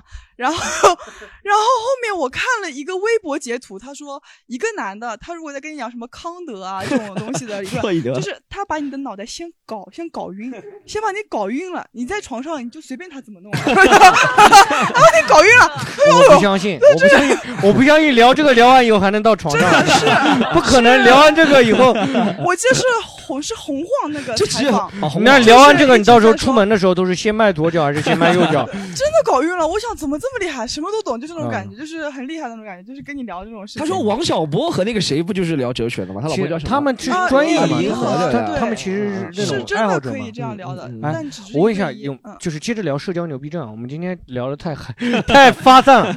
哎，社交牛逼症就在于这个事情上。我讲一个，我我再举一个例子好不好？嗯就是我之前拉黑过一个演员，然后来了一个社交牛逼症的人，他说来。就叫我们要抱一抱，然后你把微信加回来，他就像老大哥一样，你知道吗？他就是出来，我爬山坡。兄弟抱一下呀，抱一抱。好，我不接你不行啊。然后是，就是有这种嘛，总有这种老大哥这种，就是这种人最像社交牛逼症。对有有有他就到酒桌上一个人，他开始说，哎，喝喝喝，这个这个这个这个，哎，这个是谁是谁，这个是谁是谁，这种社交哦，牛逼。你讲到这儿，我觉得啊刚刚我说了，一是女生比男生更容易社交牛逼，二是年纪大的比年纪轻的对更容易社交牛逼第三个维度是，我觉得东北人比南方人更容易社交牛逼，这是真的。对，我操，我见过一个东北男生啊。特别牛逼啊！你也肯定认识，但我结束跟你说是谁。就有一次是这样，有他也是脱口秀圈的嘛。有一次他想找两个志愿者来帮忙，七点半的演出，他七点找志愿者，他也能找得来。你知道他怎么说的吗？特别牛逼，他这个话术特别牛逼，东北人话术。他和他说，哎，他说他说我学的不大像，我就不学了，学了有点大家耻笑我。他就跟别人说，他说老妹儿来帮个忙，然后别人说啊、帮什么？他说就我们执行还有半小时。别人说半小时怎么来得及啊？他说，哎呀别急，哥给你整点经费，就过来吧。我们后面我问他什么叫经费，他说就给他报销地铁，这叫整点经费。我操，太牛逼！那个人就真的过来了，就半小时叫别人过来啊，对，这个社交牛逼症真的蛮厉害的，特别牛逼，这东东解决很多问题。东北人真的特别牛逼，这不是对地域实招，这真的佩服啊！年纪大的人也有那种有那种能够直接就上来就说的，有？吗？有是没有自己身边或者自己是老板啊什么有碰到这种人吗？有吗？我可能我分享一下。好来来来来来，就是我就是发现我儿子是个社交牛逼症，他小学。他现在是七年级初一，刚刚九月份初一。嗯他社交牛逼症到我都觉得有点惊悚，我都怕他走歪路。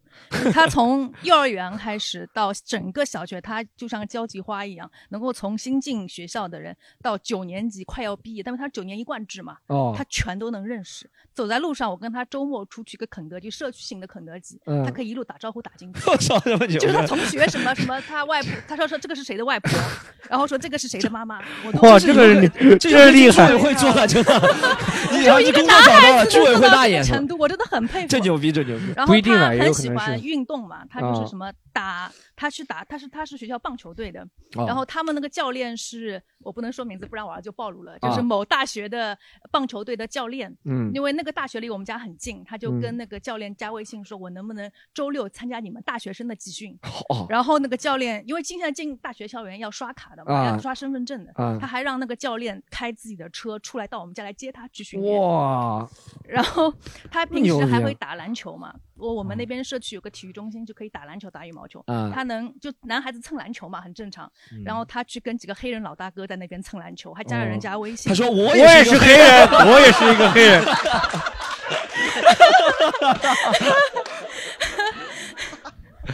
就 他微信有一次我看他聊微信，我说怎么还不做作业？你要做到几点钟？他说我在练外语。我说你在练什么外语？拿着手机练外语。他在跟那个黑人大学生在那边聊微信。我说你这个聊微信，你看看让我看看语法，它全是用搜狗的那个直翻，你知道吗？就搜狗拼写，它可以有一个直翻，把中文输进去，英文就直接出来。然后他为了怕漏窃翻错了，跑到百度再反过来翻一遍，意思对的，他 再把它复制进去。哇哇！这小孩以后未来前途前途无量。这小孩如果真的是黑人，就是奥巴马，你知道吗？奥巴马就是看每个人的社交牛标，哎嘿，what's up？man？他有时候奥巴马就这样，很简单的奥巴马。很简单的对话，他怕自己就是百度翻的不对，他还去发复制给他英文老师问我这样子语法是对不对的。哦我觉得哎，这个或许会进步吧英语。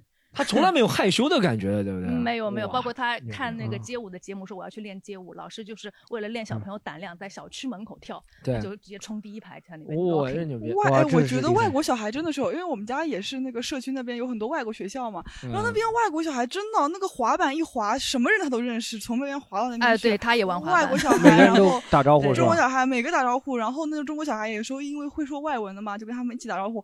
我真的看傻了，我觉得他们身上那种是有活力的，你知道吗？嗯就是现在小孩很多人都背着书包，然后你不管他有多小年纪，感觉他没有活力。那种十五六岁的就哇，但是这个这个真的不好说。小的时候，因为我小的时候也，我妈那个别人也说我是有社交牛逼症，对，也别人也会说我有社交我社交牛逼症到什么程度，你知道吗？我就路过了一个家，路过一个人家，就路过了一下，跟那个小孩聊了几句，聊到什么程度，后面我就回家了嘛。然后那个小孩就喊了，跟他妈说了一个暑假要到我家来，就一直说要到我家来找我。嗯，我也不知道他怎么，他怎么知道？你是不是说你家有 A 片？没有，那时候还没上小学，没上小学，我就记得。然后就是，反正那时候就是基本上整个学校，就是各个校区啊，整个小区附近的人都到我家来做作业，哦都跑到我家来做作业。那时候我觉得我有社交牛逼症，我还安排这个人坐哪里怎么做。那时候我会觉得我是，但后面慢慢的就是等到上高中、初中、高中，然后到大学以后就变了。就小的时候可能不知道害羞，等到慢慢他意识到害羞，可能会我想问一。个问题啊，就作为嗯妈妈的担心哦，就是这样子的社交牛逼症的小朋友，他到底能不能好好甄别这是一个可交的朋友还是不可交的朋友？这种人反而更能甄别，你知道吗？而且他这种人受到这种伤害，他更能扛得住，对所以他就会觉得这个黑人他不是真正的黑人，我才是真正的黑人，滚！这种他会很容易消化这个事情，如果消化不了了，他就不会再社交牛逼了。对，所以你就觉得这种小孩很难被伤害到，是吧？这种小孩相对来说皮实一点，对。其实我是觉得我小时候是很害羞的人啊，所以我小时候受到伤害是蛮大的。就比如说有一个人不和我说话，我会耿耿于怀很长很长很长时间。就比如说，因为我平时不大主动和别人说话，那我主动和你说话，说明我已经迈开那一步了，付出了很多的心理斗争。我想和你说话。或者我想给你点暗示，然后你不接这个暗示，会对我伤害很大。但我觉得这样的小孩是真的可能看不大出有什么。对，这种是肯定会但相对我就是，但。我觉得我以前就是，我觉得如果你遇到这种社交牛逼症的小孩子，你千万不要去打击他的社交牛牛逼症。对就是我当时上六年级之前，我记得我在数学课上都是非常踊跃发言的，就是不管我做的最对还是错，我就一定要举手，那个老师一定要让我说我的做法才行，不管我的做法跟你一样。但有次家长会，他跟我妈妈说，他说我觉得你女儿虽然很积极啊，但是有的时候呢，我跟她的做法是一样的，我建议你还是跟她说要多听听我的。我从那以后数学课上一次手都没有举过。这个到大概到了高到了高三，除了老师自己叫我回答问题，我就说那次以后，我感觉整个人都变了，你知道吗？我觉得我不能回答问题，我觉得如果我回答问题的话，很有可能那个老师的做法跟我是一样的，老师就会对我有什么意见，我就不可以这样，。也就是社交，我其实社交牛逼症转变也是因为可能受到一些伤害，一些各陆续的陆陆续续打击，开始录西谈录了，对，开始开始变了，就不太不太爱说话了。对，所以你要珍惜身边有个社交牛逼症的朋友，这就哎，我还是觉得这其实是一个非常大的优点，在尤其嗯在当下社会，对大家大家其实大部分人各顾各的，有个社交牛逼症的人其实蛮难得的。对对，在酒桌上，以前会觉得这种人比较社会或者怎么样。对，以前是说社会，对，但是现在后面发现，其实这种能力还蛮难得的，他能解决很多问题。聊了很多啊，关于心理上的，我们其实挺想后面会做吗，就是疾病系列。对我们疾病系列可以做做个疾病系列，嗯我们还没有想癌症啊什么都做。对，都是聊我们比 较我们有的，我们有的，对有的病，然后就是 我们还没想好名字，好可怕。我们还我们还没想好名字，大家可以在那个评论区也可以帮我们起一些名字嘛。虽然我们有可能不用，但是你们不要被打击到，依然保持社交牛逼。就是我就不不用我也要发，对，不用我也要发 啊对，发死。然后给我们想想个系列的名字，对不对？然后我们今天聊了很多啊，真的有欢笑也有泪水，对好不好？有有有。就终于能找到一点泪水了，找到一点。有一些泪点，财富密码财富密码。对财富密码。财富密码。嗯。好，我们今天就聊到这里，谢谢大家，谢谢大家，拜拜。如果你喜欢本期节目，欢迎你加入我们的听友群一起聊天。进群小助手的微信是西塘路的拼音 x i t a n l u，欢迎关注我们的微博、微信公众号，只要搜索西塘路就可以了。更多精彩演出的内容，请关注公众号喜剧联合国 c o m e d y u n，和是盒子的盒。就这样，我们下周再见。